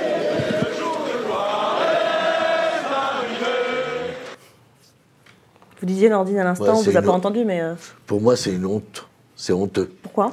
Parce que les, ceux qui sont en face d'eux, les jeunes, c'est des Français, ils sont comme eux, c'est des citoyens. Là, on parle de gens, presque on dirait que c'est des étrangers, quoi. Qui a un sang impur à breuve nos sillons. Ça veut dire quoi? Il y a déjà un gamin qui est mort Hein? Et. Je sais pas, je trouve ça un peu. Je vous dis franchement, qui pleure. euh, Franchement, ce, que les mecs ont fait, machin, rentrer avec une bagnole chez lui, tout ça, ça, j'en parle même pas. Voilà. C'est un, truc de fou furieux. Voilà. Mais après, qui pleurent parce qu'ils sont maires, tout ça, qui veulent pas, ils touchent pas, fais-le pas. Qui est-ce qui t'a demandé de faire de la politique? Fais pas de politique. Laisse d'autres gens, peut-être, qui vont faire mieux que toi. Hein Là, on est en l'occurrence avec des gens qui, qui viennent à la télé nous dire pour ce qu'ils gagnent, les pauvres, pour ce qu'ils gagnent. Ben vas-y, euh, lâche l'affaire. Il y en a. euh, Vous, voyez celui de, de gauche là? Ça Ouais. fait combien d'années qu'il est. Donc là, vous parlez de qu'il est- Gérard Larcher? Ouais, ça fait combien d'années qu'il est au Sénat. Sénat? Ça fait combien d'années qu'il squatte le Sénat? Hein? Sénateur des Yvelines. Ouais, Ciotti, c'est pareil. Il- ça fait combien d'années qu'ils squattent, ces gens-là? Ah, Si c'était pas si intéressant, pourquoi ils, feraient, ils seraient là-dedans? Hein? Et à côté de ça, ils parlent des jeunes, ils parlent... Quelle est le ressource que les jeunes, ils ont? Hein Vous savez que chaque année, il y a l'équivalent de à peu près 130 000 gamins qui sortent du système scolaire. Parmi eux, la, majorité, ils arrivent à s'en sortir. Mais il y a une bonne partie, euh, ils se retrouvent en galère, sans école, sans rien, sans ressources. Et la rue, elle, vous savez ce qu'elle fait? Elle fait son travail. Voilà, malheureusement, ils se retrouvent euh, dans de l'économie parallèle, tout ça. Mais bon, dans les quartiers, on a du mal à tendre la main comme ça. Mando, vous, euh, ces images-là, vous les comprenez? Ce défilé-là, pardon, vous le comprenez? Ce défilé-là, au, vu de, de ce qui s'est passé, euh, franchement, en plus, euh, j'ai vu. En fait, j'aimerais savoir est-ce que c'est les émeutiers qui ont fait ça ou pas déjà? On ne sait pas. Jusqu'à présent, on ne sait pas si c'est des émeutiers ou non qui l'ont fait. la voiture bélier et puis. Euh, Il y a effectivement un doute, effectivement, il y a un doute aujourd'hui, il y a une enquête. et le canard euh, enchaîné parle d'un possible lien avec des trafiquants de drogue, mais voilà, on- une, Voilà, une- on- une- on- on une met déjà des vengeance des, trafiquants voilà. de drogue, mais on ne sait pas. On ne Voilà, sait pas jusqu'à présent, donc euh, on peut dire si, ça, voilà, sur ça, on. J'ai pas de, j'ai pas de choses particulières à dire sur ça. hein. Mais est-ce que vous trouvez que c'est opportun vous, de, de- de faire ce genre de défilé? Ou est-ce que tout simplement vous, vous- vous comprenez que, euh, au vu de ce qui s'est passé, peu importe l'origine de, de l'acte, Mhm. vous comprenez que bah, ces maires-là décident de, Hmm. de se Moi, je, ouais, je dirais que c'est opportun. moi. Je dirais que c'est opportun. Voilà. Il ne faut pas attendre qu'il se passe ça pour, euh, pour pouvoir réagir dans les rues et tout. Vous êtes des maires, vous représentez la ville. Mettez les conditions. C'est tout ce qu'on demande. On ne demande rien d'autre. Et on demande la justice pour tous. Tout ce qu'on demande dans les quartiers. On n'est pas là pour essayer de, de créer du tort à autrui. Voilà. On est déjà dans des difficultés au quotidien. C'est pas pour en rajouter plus. Maintenant, après, euh, en ce qui s'agit de cette marche-là euh, de soutien à la et les Roses, euh, après, j'ai pas grand-chose à dire dessus. hein. Je suis pas... Ça me... Voilà, je, je suis déjà endeuillé avec mon petit frère que j'ai perdu. euh, voilà, donc euh, je pense qu'au niveau émotion, je suis déjà assez... Je suis déjà assez rempli, là. Donc, euh, Vous auriez préféré qu'ils puissent euh, plutôt défiler à la mémoire de, de Naël exactement. Mm. Voilà. Ce qui n'a pas été fait. hein. Il n'y avait que le maire de Gennevilliers, je crois, et le maire de Nanterre. Une minute de silence à l'Assemblée nationale, fait assez rare, une minute de silence, hein, fait assez ça, rare, fait assez rare j'ai entendu. pour être euh, souligné dans, dans, dans, dans, dans, dans- dans ce cas de, dans, cas- dans ce cas de figure hein, de, de bavure policière. Ahmed Dazir, vous, ces, ces images? Bah, les, les- les politiques sont, sont, sont, sont dans leur rôle. Moi, j'ai- j'ai j'ai- j'ai vu euh, ce rassemblement euh, donc à la mairie de faut enlever la main, sinon on vous entend pas. Ce rassemblement, oui, euh, à, la, à la mairie de Nanterre. Euh, donc, euh, donc soutien, bien évidemment, au maire de la, de la Haye-les-Roses et volonté de, de relancer la politique euh, de, la, de la ville aussi. Le maire Euh, Les Roses est ouais. républicain, on ne l'a pas dit. hein. C'est Mm. la raison aussi pour laquelle euh, On a beaucoup de, on a tous beaucoup les de politiques qu'on de voit, c'est hein. quand même des gens Ça a de, commencé, des cet appel, républicains. hein, par, des, par les- le maire de, de, de, de, de- de Ni- de Nice, de Cannes, d'Antibes. Ça a commencé par le nord. Hein, de, Par le sud. Euh, de- de- de- de- le sud, le sud de, de- de la France. À Nanterre, c'était différent. Donc, il y a eu soutien hein, quand même à, à cette action. Et, euh, et donc, appel à la responsabilité des, des- des parents à, Nanterre. Et, et- et volonté aussi, le, le maire de Nanterre s'est été voir, a été, s'est déplacé à l'Élysée, hein, a été voir le président de, de- de- de la République. et, et- Attention, attention, on, on- on- on écoute Ahmed. oui, mais euh, et- parce que les violences policières. Bon, il y a la, la, mort de Naël, inacceptable, sous nos yeux, qui avec une version policière démentie par, les faits, par, les images une heure après sur les réseaux sociaux. Il y a ces, violences mortifères qui, nous, ont, qui nous ont glacés. Et et, euh, à un moment, on a l'impression qu'on a perdu une- un peu, un- un- tout, tout regard critique, toute, toute, euh, toute lucidité sur, euh, sur, euh, sur les causes du problème. L'une des causes aussi, c'est des poli- politiques publiques hein, euh, dont, les- dont les maires sont, sont, sont responsables. C'est-à-dire, j'aimerais comprendre ce que, ce que vous dites. Relancer la politique de la ville, qui était mise en, en sourdine. Ça a été demandé par le maire de Nanterre à, à- Emmanuel Macron. On a abandonné le plan Bo- Borloo. Euh, comment casser les ghettos? Euh, Vous savez, à Nanterre, Pablo Picasso, vous avez des. Pour venir sur le sujet que je, connais bien. euh, Lorsque vous voulez vous euh, un logement social à la mairie de Nanterre hein, et qu'on vous attribue un logement à la cité Pablo Picasso, vous avez un taux de refus de 78%. C'est-à-dire euh, 8 personnes sur 10 ne veulent pas habiter au Pablo Picasso. Pourquoi? Bon, tous les problèmes dont je vous ai parlé tout à l'heure, hein, les problèmes sociaux, le trafic de drogue, faudra, faudra, faudra qu'on en parle. Moi, les gens me disent, euh, ah, Parlons-en. ah, parlons-en, faudra, faudra qu'on en parle. Faut, faut pas se voiler la face, on va pas faire une émission bisounours non plus. Euh, les gens me disent, moi, je vais pas euh, dans, ces quartiers parce que euh, regarde l'exemple que ça donne à mes enfants. Moi, j'ai envie que mes enfants grandissent, qui, qui, qui- qui- qui- on croit beaucoup à l'école, hein, qu'ils réussissent à l'école, hein, qu'ils puissent faire les métiers qu'ils qu'ils veulent avec euh, en réussissant à l'école. Et quel exemple je vais donner à, à ces jeunes, à, à- à mes enfants, quand, je- quand on voit des jeunes vers 15, euh, vers 15 heures, qui se réveillent vers 15 heures, commencent à faire les guetteurs, euh, à vendre du, du- du cannabis jusqu'à 18 heures, jusqu'à tard dans la soirée. C'est quoi l'exemple? Non, jamais, jamais pour mes Mmh. enfants, impossible. Donc, taux de refus, euh, donc 78%, vous vous rendez compte? Moi, je fais le grand écart. Je travaille à l'Assemblée nationale, donc je passe, quitte euh, Pablo Picasso à 8h du matin pour arriver à 10h à l'Assemblée nationale. Là, je rencontre euh, Jean-Michel Fauvergue. hein. C'est le patron, euh, euh, c'est le monsieur police de La République En Marche, ancien patron du RAID. hein. donc Exactement. député euh, La République En Marche, monsieur police. Je lui pose la question, donc au maquillage, comme ça, informellement, hein, euh, sur Nanterre, Pablo Picasso. Euh, il, connaît, il, connaît, Mhm, il connaît le sujet. Pourquoi vous intervenez pas? Pourquoi vous laissez faire euh, le trafic? J'ai jamais compris. J'y habite depuis 25 ans. Cette- on a toujours laissé faire. Il y a eu un, un- déni euh, total. Pourquoi? Sa réponse, elle m'a laissé pantois. Vous savez, Ahmed, il me dit on a fait le, on a fait le- le- le- l'analyse, le, le bilan coût-avantage, et, si, et il est défavorable. C'est-à-dire, si on intervient, ce sera pire que si on n'intervenait pas. Ce sera la poudrière, ce serait à- à- on ouvrirait la boîte de Pandore pour euh, Mhm. utiliser une métaphore euh, my- mythologique. Voilà, on laisse faire. Et ça ne fait pas avancer le schmilblick, parce que vous avez ce trafic, vous avez les gens qui veulent. euh, vous avez les jeunes qui, qui gagnent de l'argent facilement euh, pour rien. euh, ben, ça fait vivre aussi des familles. euh, et euh, vous avez des gens qui, qui désertent, et vous avez donc un ghetto qui se, qui se crée. Donc ce que vous dites là. Et donc est- un laisser- un laisser-aller des autorités. Le monsieur, il est député. Hein. Voilà. Donc ce que vous dites là, Ahmed, et je- la question, c'est la question que je voulais vous poser, Mado, c'est est-ce qu'ils sont responsables de ce que Ahmed est en train de décrire là? Euh, Tous les- ceux-là, là, qui ont Les défilé. élus, euh, ils ont une part de responsabilité. Il Hmm. faut se le dire. hein. Ils ont une part de responsabilité parce que, voilà, comme je l'ai répété, ils ne mettent pas les conditions pour. Mais sur le trafic de drogue. Sur le trafic de drogue, franchement, sur ce sujet-là, j'ai pas, j'ai pas de commentaires à, à appuyer dessus. Je vous dis honnêtement. Je peux vous comprendre. Donc euh, après, sur ça, voilà, je préfère mettre ça de côté. Mais après, en parlant de la ville et des, précarités qui, règnent dans les quartiers, etc. et c'est, ils ont une responsabilité dans ça. Ils le savent. Ils le savent qu'ils ont une responsabilité dans ça. Parce que, voilà, comme il l'a dit, il y a beaucoup d'échecs scolaires, etc.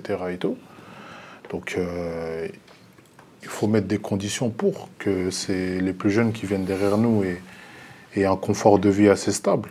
Voilà, c'est, on veut tous s'en sortir. hein. Hmm. Je pense que, je ne sais pas si ils le voient ou ils l'entendent ça, mais on a envie de s'en sortir. On a envie de s'en sortir euh, dans certains quartiers. Et ce qui est dommage, hein, parce qu'ils mettent toujours en avant le mauvais côté. Il y a des artistes, il y a des footballeurs, il y a des, et voilà, il y a des entrepreneurs, il y a des docteurs, il y a des pharmaciens, chirurgiens. des infirmiers. Voilà. Voilà. moi, quand je vois zone interdite, c'est ah, euh, immersion dans une cité assez chaude. Pourquoi ils ne montent pas les avocats, tout ça, les, les personnes respectables? Moi, Je n'ai jamais eu d'émission comme ça où, où justement ils montrent le beau comté euh, de, de- de- de- des quartiers et des cités. Il y en a, mais elles ne sont pas suffisantes. Voilà, elles sont pas assez médiatisées. Voilà, ça, ne fait pas assez vendre. Voilà, c'est pas. Voilà, donc, Après, euh, un des principes d'ailleurs des reportages, c'est qu'on ne parle pas des trains qui arrivent à l'heure. On parle voilà, toujours du, tra- donc, du train qui euh, arrive à c'est- l'heure. C'est un peu ça. dommage. Bien sûr, ils ont la responsabilité, les élus, dans tout ça. Et ben alors voilà, pas- d'autres responsabilités que j'aimerais vous, vous soumettre, c'est euh, euh, un des propos qui ont été tenus par une sénatrice, Jacqueline Eustache-Brignot, qui, euh, vous allez l'entendre, a tenu ces propos très précisément. C'était ce mercredi 5 juillet 2023. Vous allez me dire, la plupart des gens qui, sont, qui ont été arrêtés sont français, d'accord, mais ça ne veut plus rien dire aujourd'hui. Ils sont comment français Bonsoir Madame la sénatrice. Ça veut dire quoi Ils sont comment français? Alors déjà, vous me surprenez là. Alors, ils sont comment Ben, Comment ils sont euh, Ils adhèrent au code et aux règles de la République. Voilà. C'est-à-dire que euh, être français, c'est pas juste avoir une carte d'identité. Être français, c'est adhérer à cette République une indivisible et laïque. C'est tout. sous-entendez que ces Français issus de l'immigration ne sont pas vraiment français. Ben, ils sont français comment? Quand ils insultent les élus, quand ils brûlent tous les symboles de la République. Un enfant en France, qu'il soit blanc, vert, jaune ou noir, il doit se construire sur des règles de respect de la République. Donc, si vous voulez, j'ai pas de leçon à recevoir de ceux qui me disent. Est-ce voilà. que vous ne pensez Non, pas voilà. que vous faites souffrir les enfants de l'immigration avec Mais cette, expression Ils sont français mais comment? Est-ce que. Madame la sénatrice, là vous ne faites pas preuve de racisme? Pas du tout. Mais alors, pas du tout. C'est le mot qui vient à la bouche de tout le monde, des gens comme vous peut-être et comme d'autres. Je ne suis pas raciste, ça n'a rien à voir. Au contraire, arrêtez de juger les gens comme ça sur cette espèce de bien-pensance permanente. Franchement, c'est très agaçant. Vous jugez tout le monde. Vous jugez sans savoir ce que nous Je vous sommes. demande si ce n'est pas un cas caractéristique de Ce- racisme. Ce n'est pas un cas de, de racisme. Voilà, ce n'est pas, ce n'est pas un cas de racisme. Vous me positionnez comme raciste. Je ne suis pas raciste. Et d'ailleurs, si vous le dites, et si vous le dites à votre antenne, j'en tirerai des conséquences. J'essaie juste de comprendre cette audition et je vous garantis, ouvrez votre téléphone portable, je vous garantis que ça provoque de très nombreuses réactions. Eh bien, ça m'est égal. Voilà. D'accord? Ça m'est égal. Merci de m'avoir répondu. Au revoir. Au revoir, madame la sénatrice. À bientôt. Voilà, vous en verrez les conséquences avec une petite menace quand même adressée Ouais, euh, aux journalistes en passant. Euh, je vous entendais rire jaune, hein, Ahmed et, Nordine, mais en revanche, Mando, vous, vous rigoliez pas en regardant la vidéo. Non, c'est pas, c'est... ils sont comme en français. Ça me fait bien rire. J'aimerais lui poser la question, euh, les Gilets jaunes, lorsqu'ils ont vandalisé sur les Champs-Élysées, ils- sont comme en français eux aussi? C'est ça que j'ai envie de lui poser comme question. Ça veut dire quoi? Parce que, soi-disant, ils détériorent les valeurs de la République en, en, détériorant les écoles, euh, tout ça et tout, mais je ne l'ai pas entendu dire ça. Lorsque, enfin, j'essaie pas de diviser euh, voilà, en, disant que la banlieue et les Gilets jaunes, c'est pas la même chose. hein. C'est le même peuple. Mais voilà, j'ai pas entendu dire ce discours lorsqu'il y avait eu ces événements-là. quoi. Donc euh, c'est quand ça les arrange et quand c'est quand c'est vendeur surtout. Là, parce que là, elle a réussi son coup, ça, ça a fait la polémique. Et... Voilà, elle le dit ouvertement que voilà, c'est pas un cas raciste, mais moi je vous le dis honnêtement, c'est raciste. Il y a pas de. Ils sont comme en français, ça veut dire quoi ça? Moi je suis né à l'hôpital je suis né à l'hôpital Bichat dans le 18e. hein. Ça veut dire quoi ils sont comme en français? Quand je rentre chez moi, on m'appelle l'Européen. Pourquoi? Parce que ma mère elle me fait des plats du pays et je lui dis ah non moi j'aime pas ça, je préfère les pâtes. Donc euh, quand ils me disent assimiler aux valeurs républicaines, euh, je le suis déjà à la naissance. Je vis comme un Français. Quand je vais au, pays, on m'appelle euh, l'immigré. Donc, euh, faut, faut arrêter. Et le pays, c'est quoi? Moi, c'est Congo, République Congo. démocratique du RDC. Congo. Ouais, c'est ça. Et Nordine, vous? Ah, moi, je- ils me font mal à la tête, en vrai. Et puis toujours à dire, si vous dites, si c'est pas du racisme, c'est vous qui... Ouais. Ouais. Oui, Quand- ça, c'est vous qui êtes fou, en fait. Ouais, c'est-à-dire que franchement, depuis le temps que je les entends tous, que ce soit Ciotti, Rocaillot, tous ces gens-là qui nous insultent à la télé et qui croient, moi ce qui me fait mal au cœur, c'est que nous, on a des gens, des ancêtres à nous qui ont fait la guerre pour que des gens comme ça nous parlent comme ça. Mais c'est lamentable, quoi. C'est lamentable. Moi, j'ai un tonton, il est mort en Indochine. Je sais pas, on a ramené un pactage à ma grand-mère. C'est ça que m'a dit ma mère. À son âme. C'est un truc de fou quand je pense que mon père, il, là, il est à l'hôpital. C'est un homme qui a construit, euh, je sais pas dans combien de bâtiments. Il a dû travailler les ferrailleurs en bâtiment, tout ça. Voilà quoi, il a, il, a- tout, il a tout fait pour qu'on grandisse normalement. Il a participé à la construction de ce pays. Et le seul truc, c'est, voilà, vos enfants, euh, voilà, ils sont pas, c'est pas des vrais Français. Je sais pas ce qu'on doit, mon, je sais pas. Tu sais, moi, le truc, au départ, c'était l'assimilation, l'intégration. Et après, pour moi, maintenant, ils veulent la dissolution. Ils veulent qu'on, je sais pas, qu'on se dilue dans l'eau. Je sais pas. Je comprends. C'est d'une violence. Et c'est assez, assez marrant. J'ai vu des gens avoir une, euh, une, une réflexion suite au positionnement à l'ONU, disant que les pays qui avaient, vo- qui avaient condamné la France étaient des pays où il y avait des dictateurs. et C'est-à-dire, euh, voilà, eh, parce qu'ils aiment pas. Ils aiment bien montrer George Floyd. Voilà. Vous voyez? Ils aiment bien montrer George Floyd. Ah, c'est pas bien là-bas, les États-Unis, tout. Surtout que la porte-parole de, de, de, de- de la, de- de la Commission des droits de l'homme la Commission de des l'ONU droits de l'homme de l'ONU est intervenue hein, pour dire qu'il y avait de- de- des viol- des violences racistes. vous, en France. vous, ces élus-là- C'est un peu humiliant pour le pays, la déclaration des droits de l'homme. Ahmed Tazir, vous, ces élus-là, vous les avez côtoyés, fréquentés en tant que journaliste politique, notamment les députés euh, à LCP. Est-ce que vous avez l'impression que la parole a, a- s'est encore plus décomplexée chez les politiques Oui, oui, oui, oui, oui, oui. On a eu le phénomène Zemmour, hein, Reconquête, euh, euh,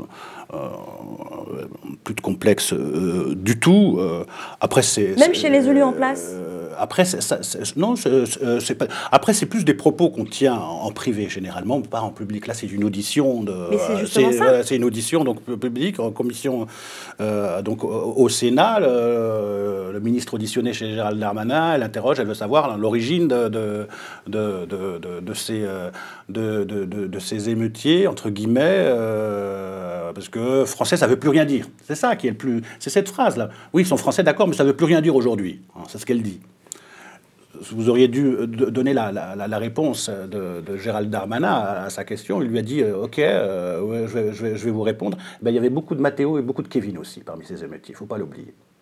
C'est ce que dit Darmanin. Euh, et, et voilà, elle, parle, elle veut parler d'immigration alors qu'ils sont français.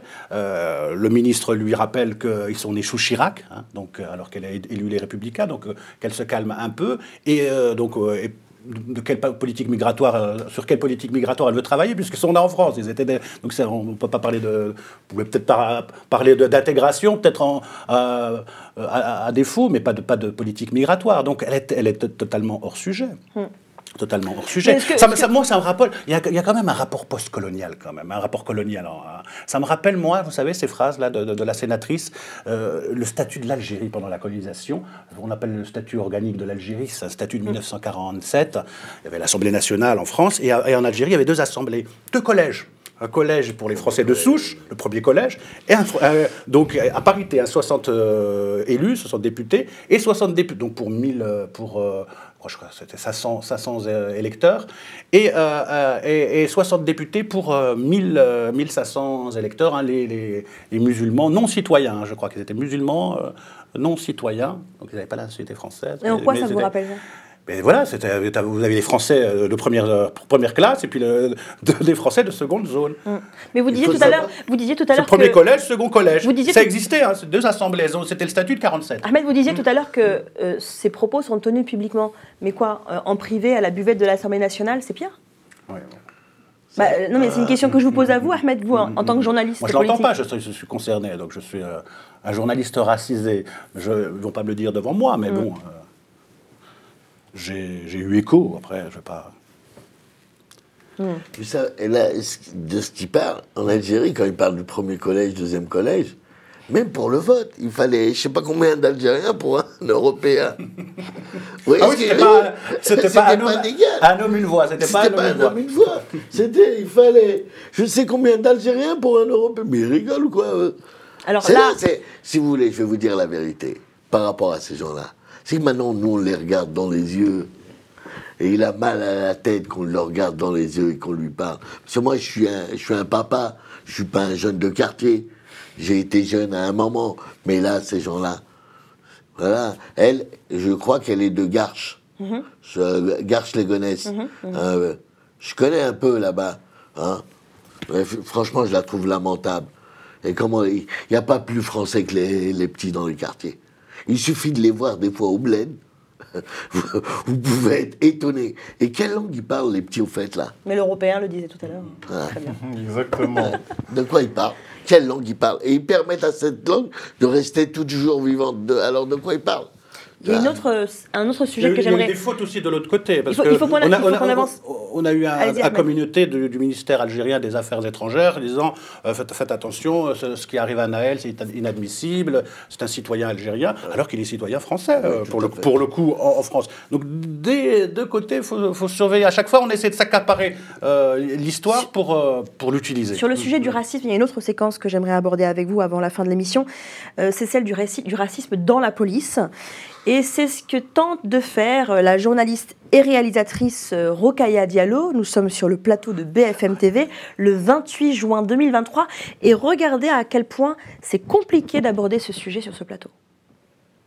Policier, on s'arrête. Bah, pas toujours, Non, pas pas, il y a des personnes qui peuvent avoir, qui peuvent craindre la, la police. Voilà, bah, c'est- je vous donc, rappelle, il faut savoir pourquoi. Je vous rappelle. Alors, si vous voulez savoir Voilà. pourquoi une jeune personne d'origine nord-africaine a peur de la police en France, je peux vous donner les chiffres du défenseur Vous des droits. c'est parce que qui il- ex- c'est- Je peux vous dire en tout cas pourquoi racistes. il y a de- de- des personnes qui peuvent avoir peur de la police dans ce pays. Le défenseur des droits a produit une documentation qui est disponible euh, pour toutes les personnes qui nous ça, regardent aujourd'hui. Laissez-moi juste terminer et donner les chiffres. Euh, si on est un jeune homme perçu comme étant noir ou d'origine maghrébine, on a 20 fois plus de risques d'être contrôlé par la police que si on ne l'est pas. On sait que le défenseur des droits a aussi produit ça explique que certaines populations puissent avoir euh, des craintes vis-à-vis de la police. ça explique aussi qu'il y a une. C'est pas toujours le cas de tout le monde. Je- je- on a parlé de Michel Zecler. C'était un homme Non, non, de mais je parle 40 de ce ans qui était noir. On peut parler aussi de cette jeune femme qui est morte l'année dernière Oui, à Barbès. Ce que je peux dire aussi, c'est que depuis que la législation de- d'utilisation des armes des policiers a été assouplie en 2017, des chercheurs ont prouvé que euh, les, les tirs en direction de voitures en mouvement ont été multipliés par 5. Donc, quel que soit le comportement de la personne et son passif, on a aujourd'hui plus de risques d'être victime de tirs de la police qu'avant 2017 et qu'avant que la législation ne le permette. Et là- Donc, je crois que c'est important de le dire. Et là, on était dans un refus d'obtempérer, mais au faciès aussi, un contrôle au faciès, selon Ça vous dire ou pas Rokhaya Diallo. Bah, ce que je peux dire, c'est que euh, on sait que ce, cette- ce jeune homme a, de- du fait de son faciès, plus de risques d'être contrôlé que- qu'une autre personne. Ça, ce sont des choses qui ont été documentées. On sait aussi que la France a été condamnée à de multiples reprises, notamment par la Cour européenne des droits qui est humains. dedans. Quand on a fait- on ne sait pas forcément qui est dedans. en tout cas, moi, je, je, je, je, je pense que le racisme dans la police, c'est quand même un sujet C'est euh, qu'on a, c'est un sujet qui est absolument systémique. Et la C'est France, systémique. je veux dire, on peut pas ne pas, on peut pas dire qu'il n'y a pas de racisme dans la police en France. Ça, ça a Oui, oui, été euh, démontré à de plusieurs c'est reprises. systémique Il y a un racisme qui est systémique. D'accord, Oui, systémique. tout à fait. voilà. Dans la je, police je vais française. pas partir là-dessus. C'est pas, pas le sujet du jour, je vais pas partir Bah, là-dessus. si vous voulez, Sur- mais en tout sur- cas, non, non, mais je, je- je vous le dis voilà. tout de suite. C'est pas le sujet du jour. Vous disiez, euh, Ahmed, euh, Ouais, je ouais. vous entendais dire c'est incroyable, c'est hallucinant. C'est quoi qui est hallucinant selon vous là, dans, dans cette séquence, euh, Ahmed Tazir? Bah, le déni, le déni de, de- de- de- de- du, du journaliste, le déni, le tabou de la police. Donc on a l'impression que on a, on a assisté donc à, à- à ces violences post de la mort de Naël et euh, il n'y a plus de lucidité, plus de regard critique. hein. C'est tabou de parler. la- la- on ne peut pas toucher à la police. hein. Donc il n'y a pas de racisme dans la police. euh, donc euh, elle est, elle est intouchable. Alors on en a parlé. hein, euh, elle, est, elle est interrompue systématiquement. Elle peut quasiment pas finir une phrase en fait. C'est ça qui est assez frappant, moi je trouve, dans cette séquence. euh. C'est violent. Est-ce que, trouve est-ce que ça vous parle ça? Est-ce que vous avez, vous avez l'impression que c'est des choses qu'on, enfin, vous qui avez été présentateur, qui avez animé des débats, etc. Avec euh, no- notamment avec Rokhaya Diallo, mais, elle, elle se place souvent de ce man. euh, comment- Splaining. comment- sp- splaining, donc la- l'interruption par, euh, par, par, des, par des hommes. euh, Qu'est-ce que ça dit aussi des journalistes cette séquence-là? Selon vous, Ahmed? Après, je ne peux, pas- je peux pas porter un jugement hein, sur, les, sur, sur les personnes. Elle, il ne la laisse pas parler, elle, le- elle le regarde. Il m'a l'air politisé, euh, le, le- journaliste. euh, On ne doit pas toucher à la police, on ne peut pas parler de, racisme systémique dans la police. Et la, généralement, on, est animateur, débatteur, on laisse parler euh, l'invité, il la, coupe. Il prend en fait euh, le rôle de l'acteur euh, politique plutôt que du, euh, du médiateur, du journaliste hein, qui, passe, qui, qui- qui passe la parole à, à chacun. Il prend parti, en gros. Il ne devrait pas le faire. Vous, Mando? Moi, vis-à-vis Ça de vous cela, inspire quoi, ça? Ouais, ben, bien sûr. On n'a pas le droit de toucher à la police ici, dans, les- dans cet état. Moi, je vais vous dire mon point de vue dans ça. Le syndicat de la police a énormément de poids sur l'État. Parce que je, je me rappelle qu'à un certain moment, Ah, Attendez, j'ai pas entendu le syndicat de le la police. syndicat de la police a énormément de poids sur l'État. Moi, c'est ce que je vois. Les syndicats c'est ce que je policiers, ressens. hein. Voilà, exactement. Alliance. euh, Exactement. Ça se voit, voilà. C'est, euh, je me rappelle, je crois il y a quelques années, voilà, on avait dénoncé qu'il y avait un délit de faciès et ils avaient. ça euh, je me rappelle plus exactement. C'était. euh, Quand où. vous dites on avait dénoncé, c'est vous-même avec non, des. pas nous. En fait, euh, ça avait été dénoncé à la télé qu'il y avait Ah. un délit de faciès, etc. Et que, je me rappelle, les policiers ne contrôlaient plus personne, ils laissaient passer tout le monde. Voilà, c'était une sorte de, de grève, on va dire. Protester. Voilà, pour protester. Voilà, l'État, ils ont tremblé. Donc, ok, il n'y a pas de ça, vous inquiétez pas. Euh, on a, on veut pas de, voilà, on veut pas de problème. Donc, euh, continuez votre travail, il n'y a pas de souci, on vous soutient.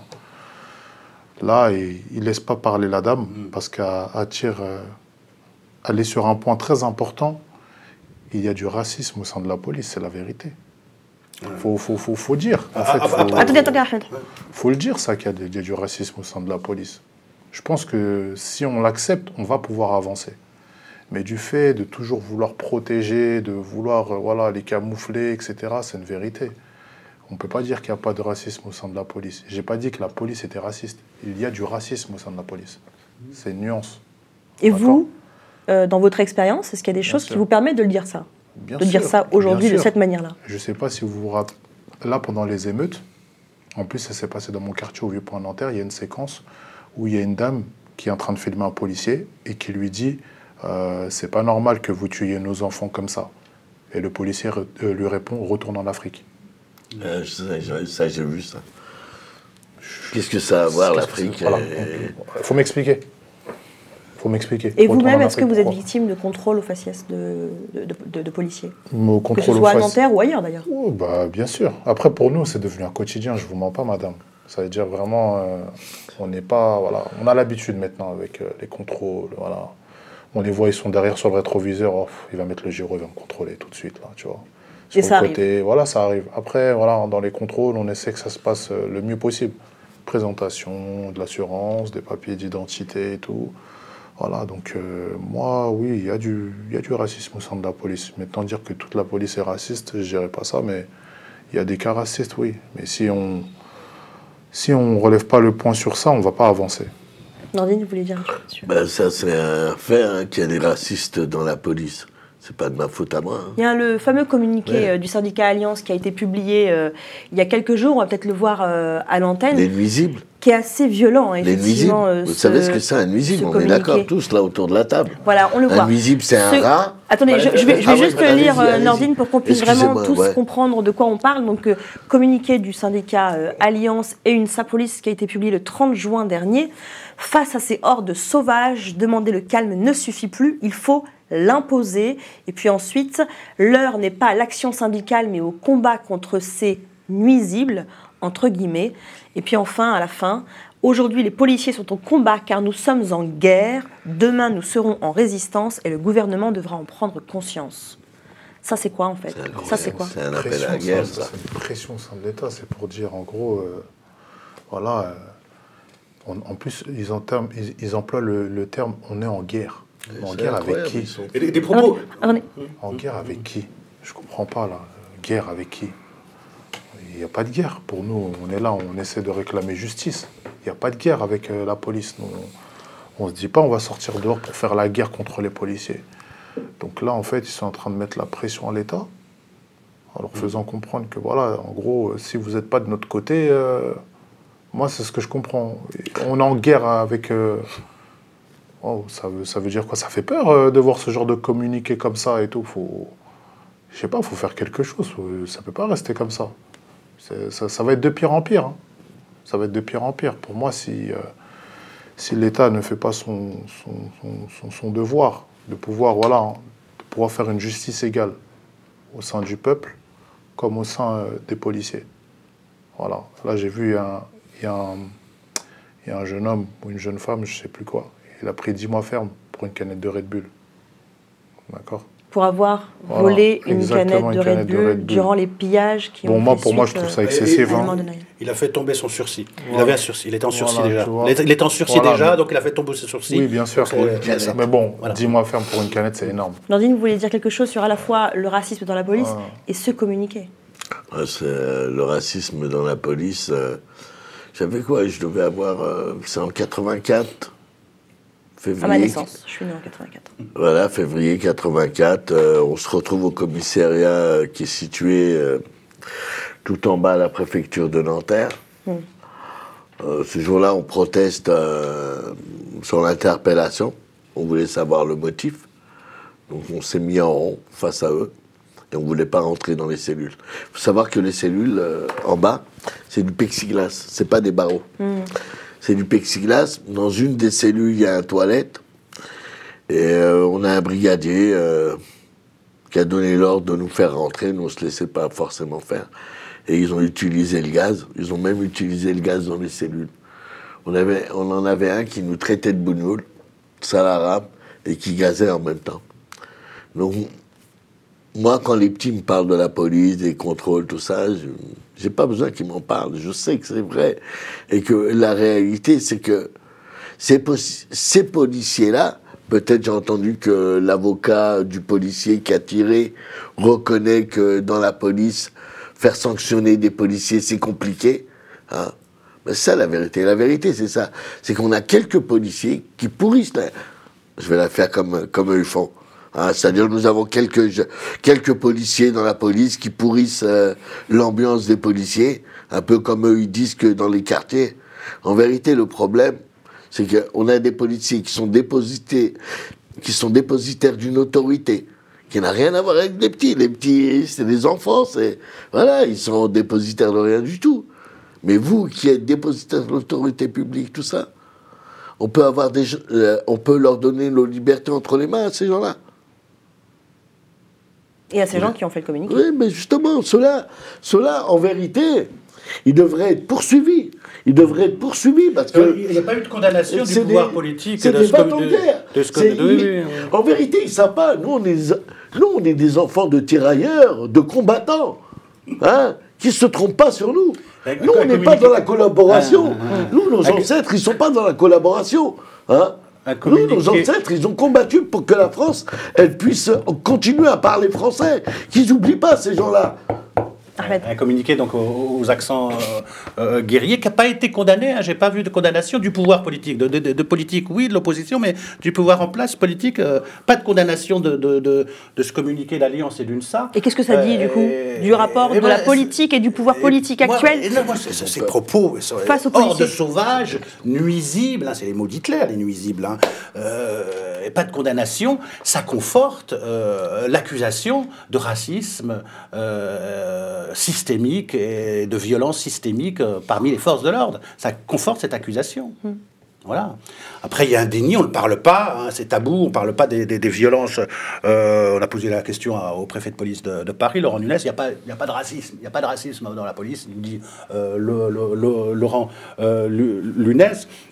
Euh, euh, on a l'impression que c'est- un tabou d'en parler. Moi, j'ai posé la question à un Nanterre. Jean, un Jean ils disent ah, c'est systémique. Si c'est l'institution, oui, peut-être l'institution, elle est peut-être pas raciste, tout ça.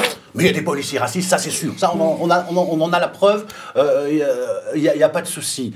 Il y a un débat qu'on n'a pas hein, sur la baisse euh, drastique euh, du, du- de- de- du niveau de recrutement des policiers hein, euh, et de formation des, des- des policiers. Il faut voir le, faut voir le niveau hein, des, policiers qu'on a en, face de, ces jeunes.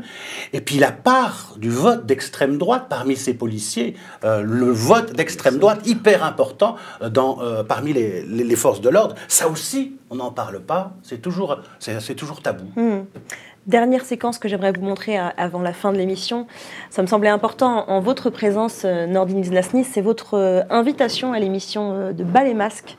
On était euh, le 24 novembre 1992, c'est-à-dire il y a 21 ans.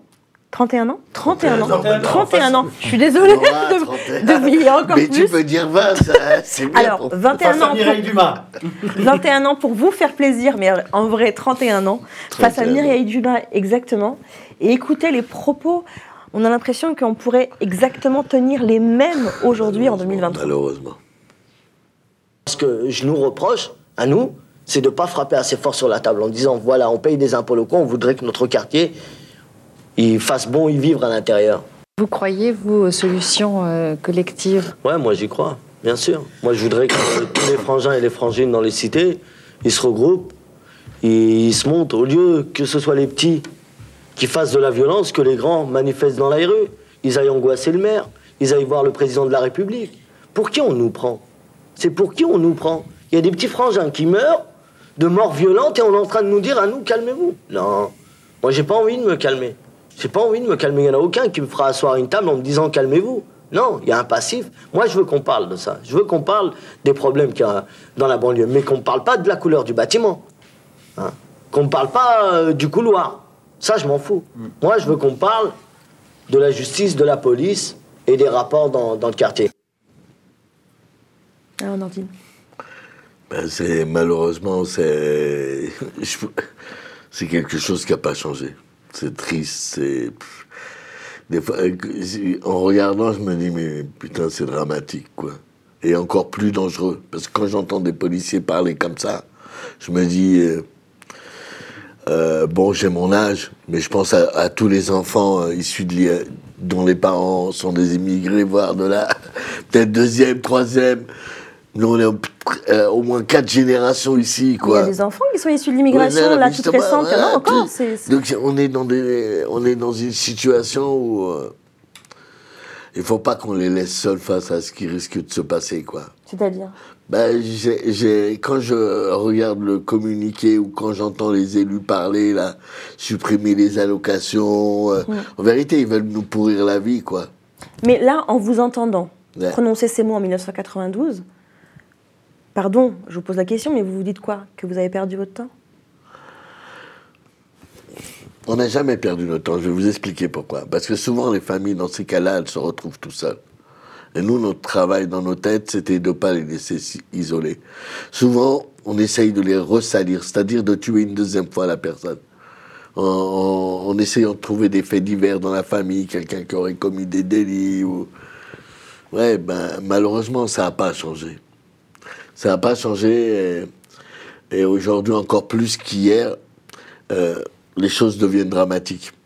Parce qu'au lieu de donner de l'espoir aux jeunes dans les quartiers, on est en train d'essayer encore de les stigmatiser hein, et de les montrer du doigt. Donc euh, nous, on n'est pas des nuisibles. Et ceux qui disent ça, qui, qui fassent très attention. Moi, j'ai 60 ans. Moi, moi aussi, je peux leur dire, faites très attention à ce que vous dites. Nous, on n'est pas des victimes hein, qui se trompent pas sur nous. Hein, nos ancêtres, ils ont combattu voilà, pour ce pays. Et j'accepte pas, tu vois, qu'on puisse prendre la vie comme ça. Hein. Ok, Naël, défaut de permis. Voilà. Peut-être un refus d'obtempérer, une petite amende, ou, voilà. Mais là, en l'occurrence, on voit un homme qui tire à bout portant. Dans l'affaire de Abdelkader, Bouziane, Adamari Lélis, c'est pareil, une balle derrière la tête. À Mantes-la-Jolie, le petit Aïssa, il meurt au commissariat, hein, parce qu'il a reçu trop de coups. Et qu'on a un médecin qui dit que son état de santé n'est pas incompatible à la garde, avec la garde. Hakim Adjimi, à Grasse, hein. Je pourrais en parler de plein de jeunes qui sont morts de morts violentes. hein. La réalité, c'est qu'il n'y a jamais eu justice pour, pour cette population. Nous, et eux, ils croient que c'est normal. Tout ça, ça fait ça alimente la colère des gens. Parce que certains, ils pensent qu'on oublie, mais moi, je suis pas, je fais pas partie des gens qui oublient. Parce que perdre quelqu'un de cette manière-là, hein, moi, ça ne m'est pas arrivé. Mais c'est pas parce que ça m'arrive pas que je suis pas conscient qu'il faut éviter que ça recommence. Que ce soit quand, quand on regarde l'affaire, euh, je vous ai dit, euh, de, de Aïssa à Mantes-la-Jolie, quelques jours après, il y a eu la mort de Youssef Kaïf hein, par le policier Iblo. Et lui aussi, il a dit qu'il était en légitime défense.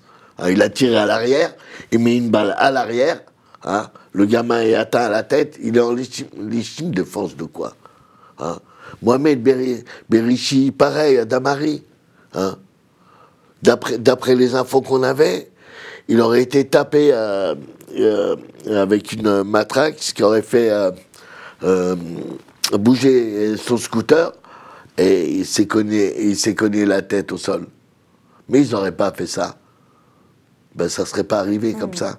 Il y a eu des émeutes à ce moment-là. Quand on a des gamins qui sont dans des, dans des conduites, entre parenthèses, comme on dit en prévention, à risque, ben, on essaye de trouver des moyens pour faire en sorte, les gamins qui font de la bécane comme ça, et ben, trouver des gens qui les emmènent dans des terrains pour faire de la, pour, euh, pour faire de la, de la bécane, pour, je sais pas, leur donner, euh, leur donner euh, peut-être d'autres espoirs. Mais là, en l'occurrence, euh, je suis inquiet pour, pour cette génération-là, parce que quand j'entends les gens parler comme ça, on a l'impression qu'on qu'on est leurs invités sur Terre. Ahmed Tezir, cette image-là de Nordine il y a 31 ans, 32 ans. Alors, euh, beau gosse déjà, un ordinaire. Bon, pas mal, hein. Les yeux et tout ça, on ne le voit pas maintenant, mais bon. C'est c'est une immigrée algérienne, euh, voilà, et un immigré algérien aussi. Voilà. On a, on a l'impression aussi, euh, c'est triste, de- de- de- d'un d'un éternel recommencement, quoi. Euh, Ça me rappelle la une de Libération là, récemment. euh, un- un- un- J'avais lancé des cailloux en 2005 pendant les émeutes. Mon fils laisse tomber, ça sert à rien. Ça sert à rien, ne casse pas. Ça sert à rien du tout. Oui, c'est euh, un, père et son fils. Le père avait participé euh, Aux révoltes Un en dialogue, 2005. voilà, ouais. Son fils a participé à celle d'aujourd'hui. Et son père lui dit ça sert à rien de lancer, lancer des cailloux. Ça sert à rien de lancer des cailloux, puis, puis, puis en plus, ça ne fera pas avancer le, le schmilblick. Donc c'est triste. Mando Après, Pardon. Après, il faut rester optimiste. hein. Moi, je, moi, je, reste, moi, je suis plus, plus optimiste. Faut casser les ghettos. faut casser les ghettos. C'est ce que vous disiez tout à l'heure. Mm. Mando, j'aimerais quand même vous entendre. Sur ce que vous avez entendu de Nordine il y a 31 ans, vous disiez euh, que vous ne l'aviez pas reconnu alors même que vous Oui, aviez vu sûr. passer la vidéo sur les J'ai vu réseaux. cette vidéo là il y a quelques jours euh, via les réseaux TikTok, Snap. On se les a tous échangés parce que c'était de belles paroles, ça nous a touchés. Et euh, je- là, je me rends Pourquoi compte. ça vous a touché? Parce que c'est, en fait, ça date pas plus maintenant, quoi. Moi, je suis né en 91. L'année a d'avant. Exactement. C'est juste avant, voilà. Donc j'avais un an, en fait. Le combat, il date depuis, euh, voilà. Je viens d'appeler de lettres que les gens étaient déjà mobilisés et qu'on arrive en 2023, ça n'a toujours pas changé. Alors qu'est-ce que ça vous. Qu'est-ce que ça vous Je sais même fait pas, que. je, je sais même pas s'il y a de l'espoir ou je sais même pas. c'est- Ce que je me dis, ça date d'il y a 30 ans quand même. Et jusqu'à aujourd'hui, il n'y a pas eu d'évolution. C'est pire. Ça augmente au lieu de diminuer. Donc euh, je me dis, euh, waouh, je sais pas, comme il a dit, euh, pour les générations futures, j'ai bien peur. hein. Ça fait peur. Ouais, vous êtes assez pessimiste quand même, tous les deux. Ouais, je vous dis la Tout- vérité. Parce qu'on a des gens en face de nous. On, on est, sans être méchant, euh, parce que euh, nos origines, mot nos, origines nous rattrapent aussi. On est moi, je suis d'origine algérienne, lui, il est d'origine congolaise. Euh, euh, ouais, ça, entendre les gens parler comme ça, on a l'impression qu'ils veulent rester qu'en France. Hein Et pour moi, c'est d'une violence que. Elle me fait peur, cette violence-là. Parce que, tu sais, c'est des fachos, quoi. Ils font les malins, mais voilà, c'est des racistes. Hein. Moi, pour moi, j'ai pas envie que les futures générations soient les victimes de ces gens-là. Et on va tout faire pour que ce ne soient pas les victimes de ces gens. Ces gens-là, ils doivent être poursuivis. Ils doivent être jugés. Hein. Ils aiment bien quand ils disent que les jeunes, ils les insultent. Au fait, pour information, il y a combien de policiers qui meurent dans nos quartiers? S'il vous plaît, dites-moi un chiffre. Je veux un chiffre là, ce- là maintenant. Voilà. Vous êtes là, vous savez, il n'y en a pas. Et quand tu les entends parler, on a l'impression qu'ils voulaient tuer du policier, ils voulaient se payer des policiers. Hein? Ils mentent, c'est des menteurs. Hein? Parce que la majorité du temps, les gens, ils respectent tant que ça se passe normal. Et à l'inverse, ils diront, les policiers, ben, c'est normal qu'il se passe rien, on ne rentre pas. C'est Oui, on ne rentre c'est le pas, discours qu'on oui. entend. On rentre Mais pas dans les, écoutez-moi banlieues. bien. Quand ils veulent, ils rentrent. Celui qui me dit rentre pas dans son quartier, c'est c'est de la flûte. Quand ils veulent, ils rentrent. Ils viennent le matin de bonne heure, ils pètent les gens quand ils. C'est c'est une plaisanterie. Mais mais ça marche pour qui? Pour les populations qui sont dans le monde rural, à la campagne. Quand ils entendent ça, ils ont l'impression que c'est vrai, que les que les policiers ils rentrent pas dans le quartier, ils peuvent pas. Mais non, ils rentrent quand ils veulent, matin, midi et soir. Et ça, les gens, ils peuvent écouter la mixtape Justice en banlieue. Ça, je le dis aussi. Un dernier mot peut-être euh, pour vous, Mando. Euh, Si vous avez envie de dire une dernière chose avant la fin de chose très l'émission. importante, voilà, c'est euh, toujours un- à rendre un bel hommage à ce petit qui n'a rien demandé, à toute sa famille qui est en train d'en gérer, qui, qui, qui, qui- passe une dure épreuve. Voilà, moi j'apporte le soutien total. Et aussi à toutes ces personnes qui ont subi euh, des bavures policières, c'est très important de le souligner, et qu'il y ait une justice à, ça. Il ne faut pas que, ce soit, que ça reste impuni. Voilà, c'était le dernier mot que j'avais à dire sur ça.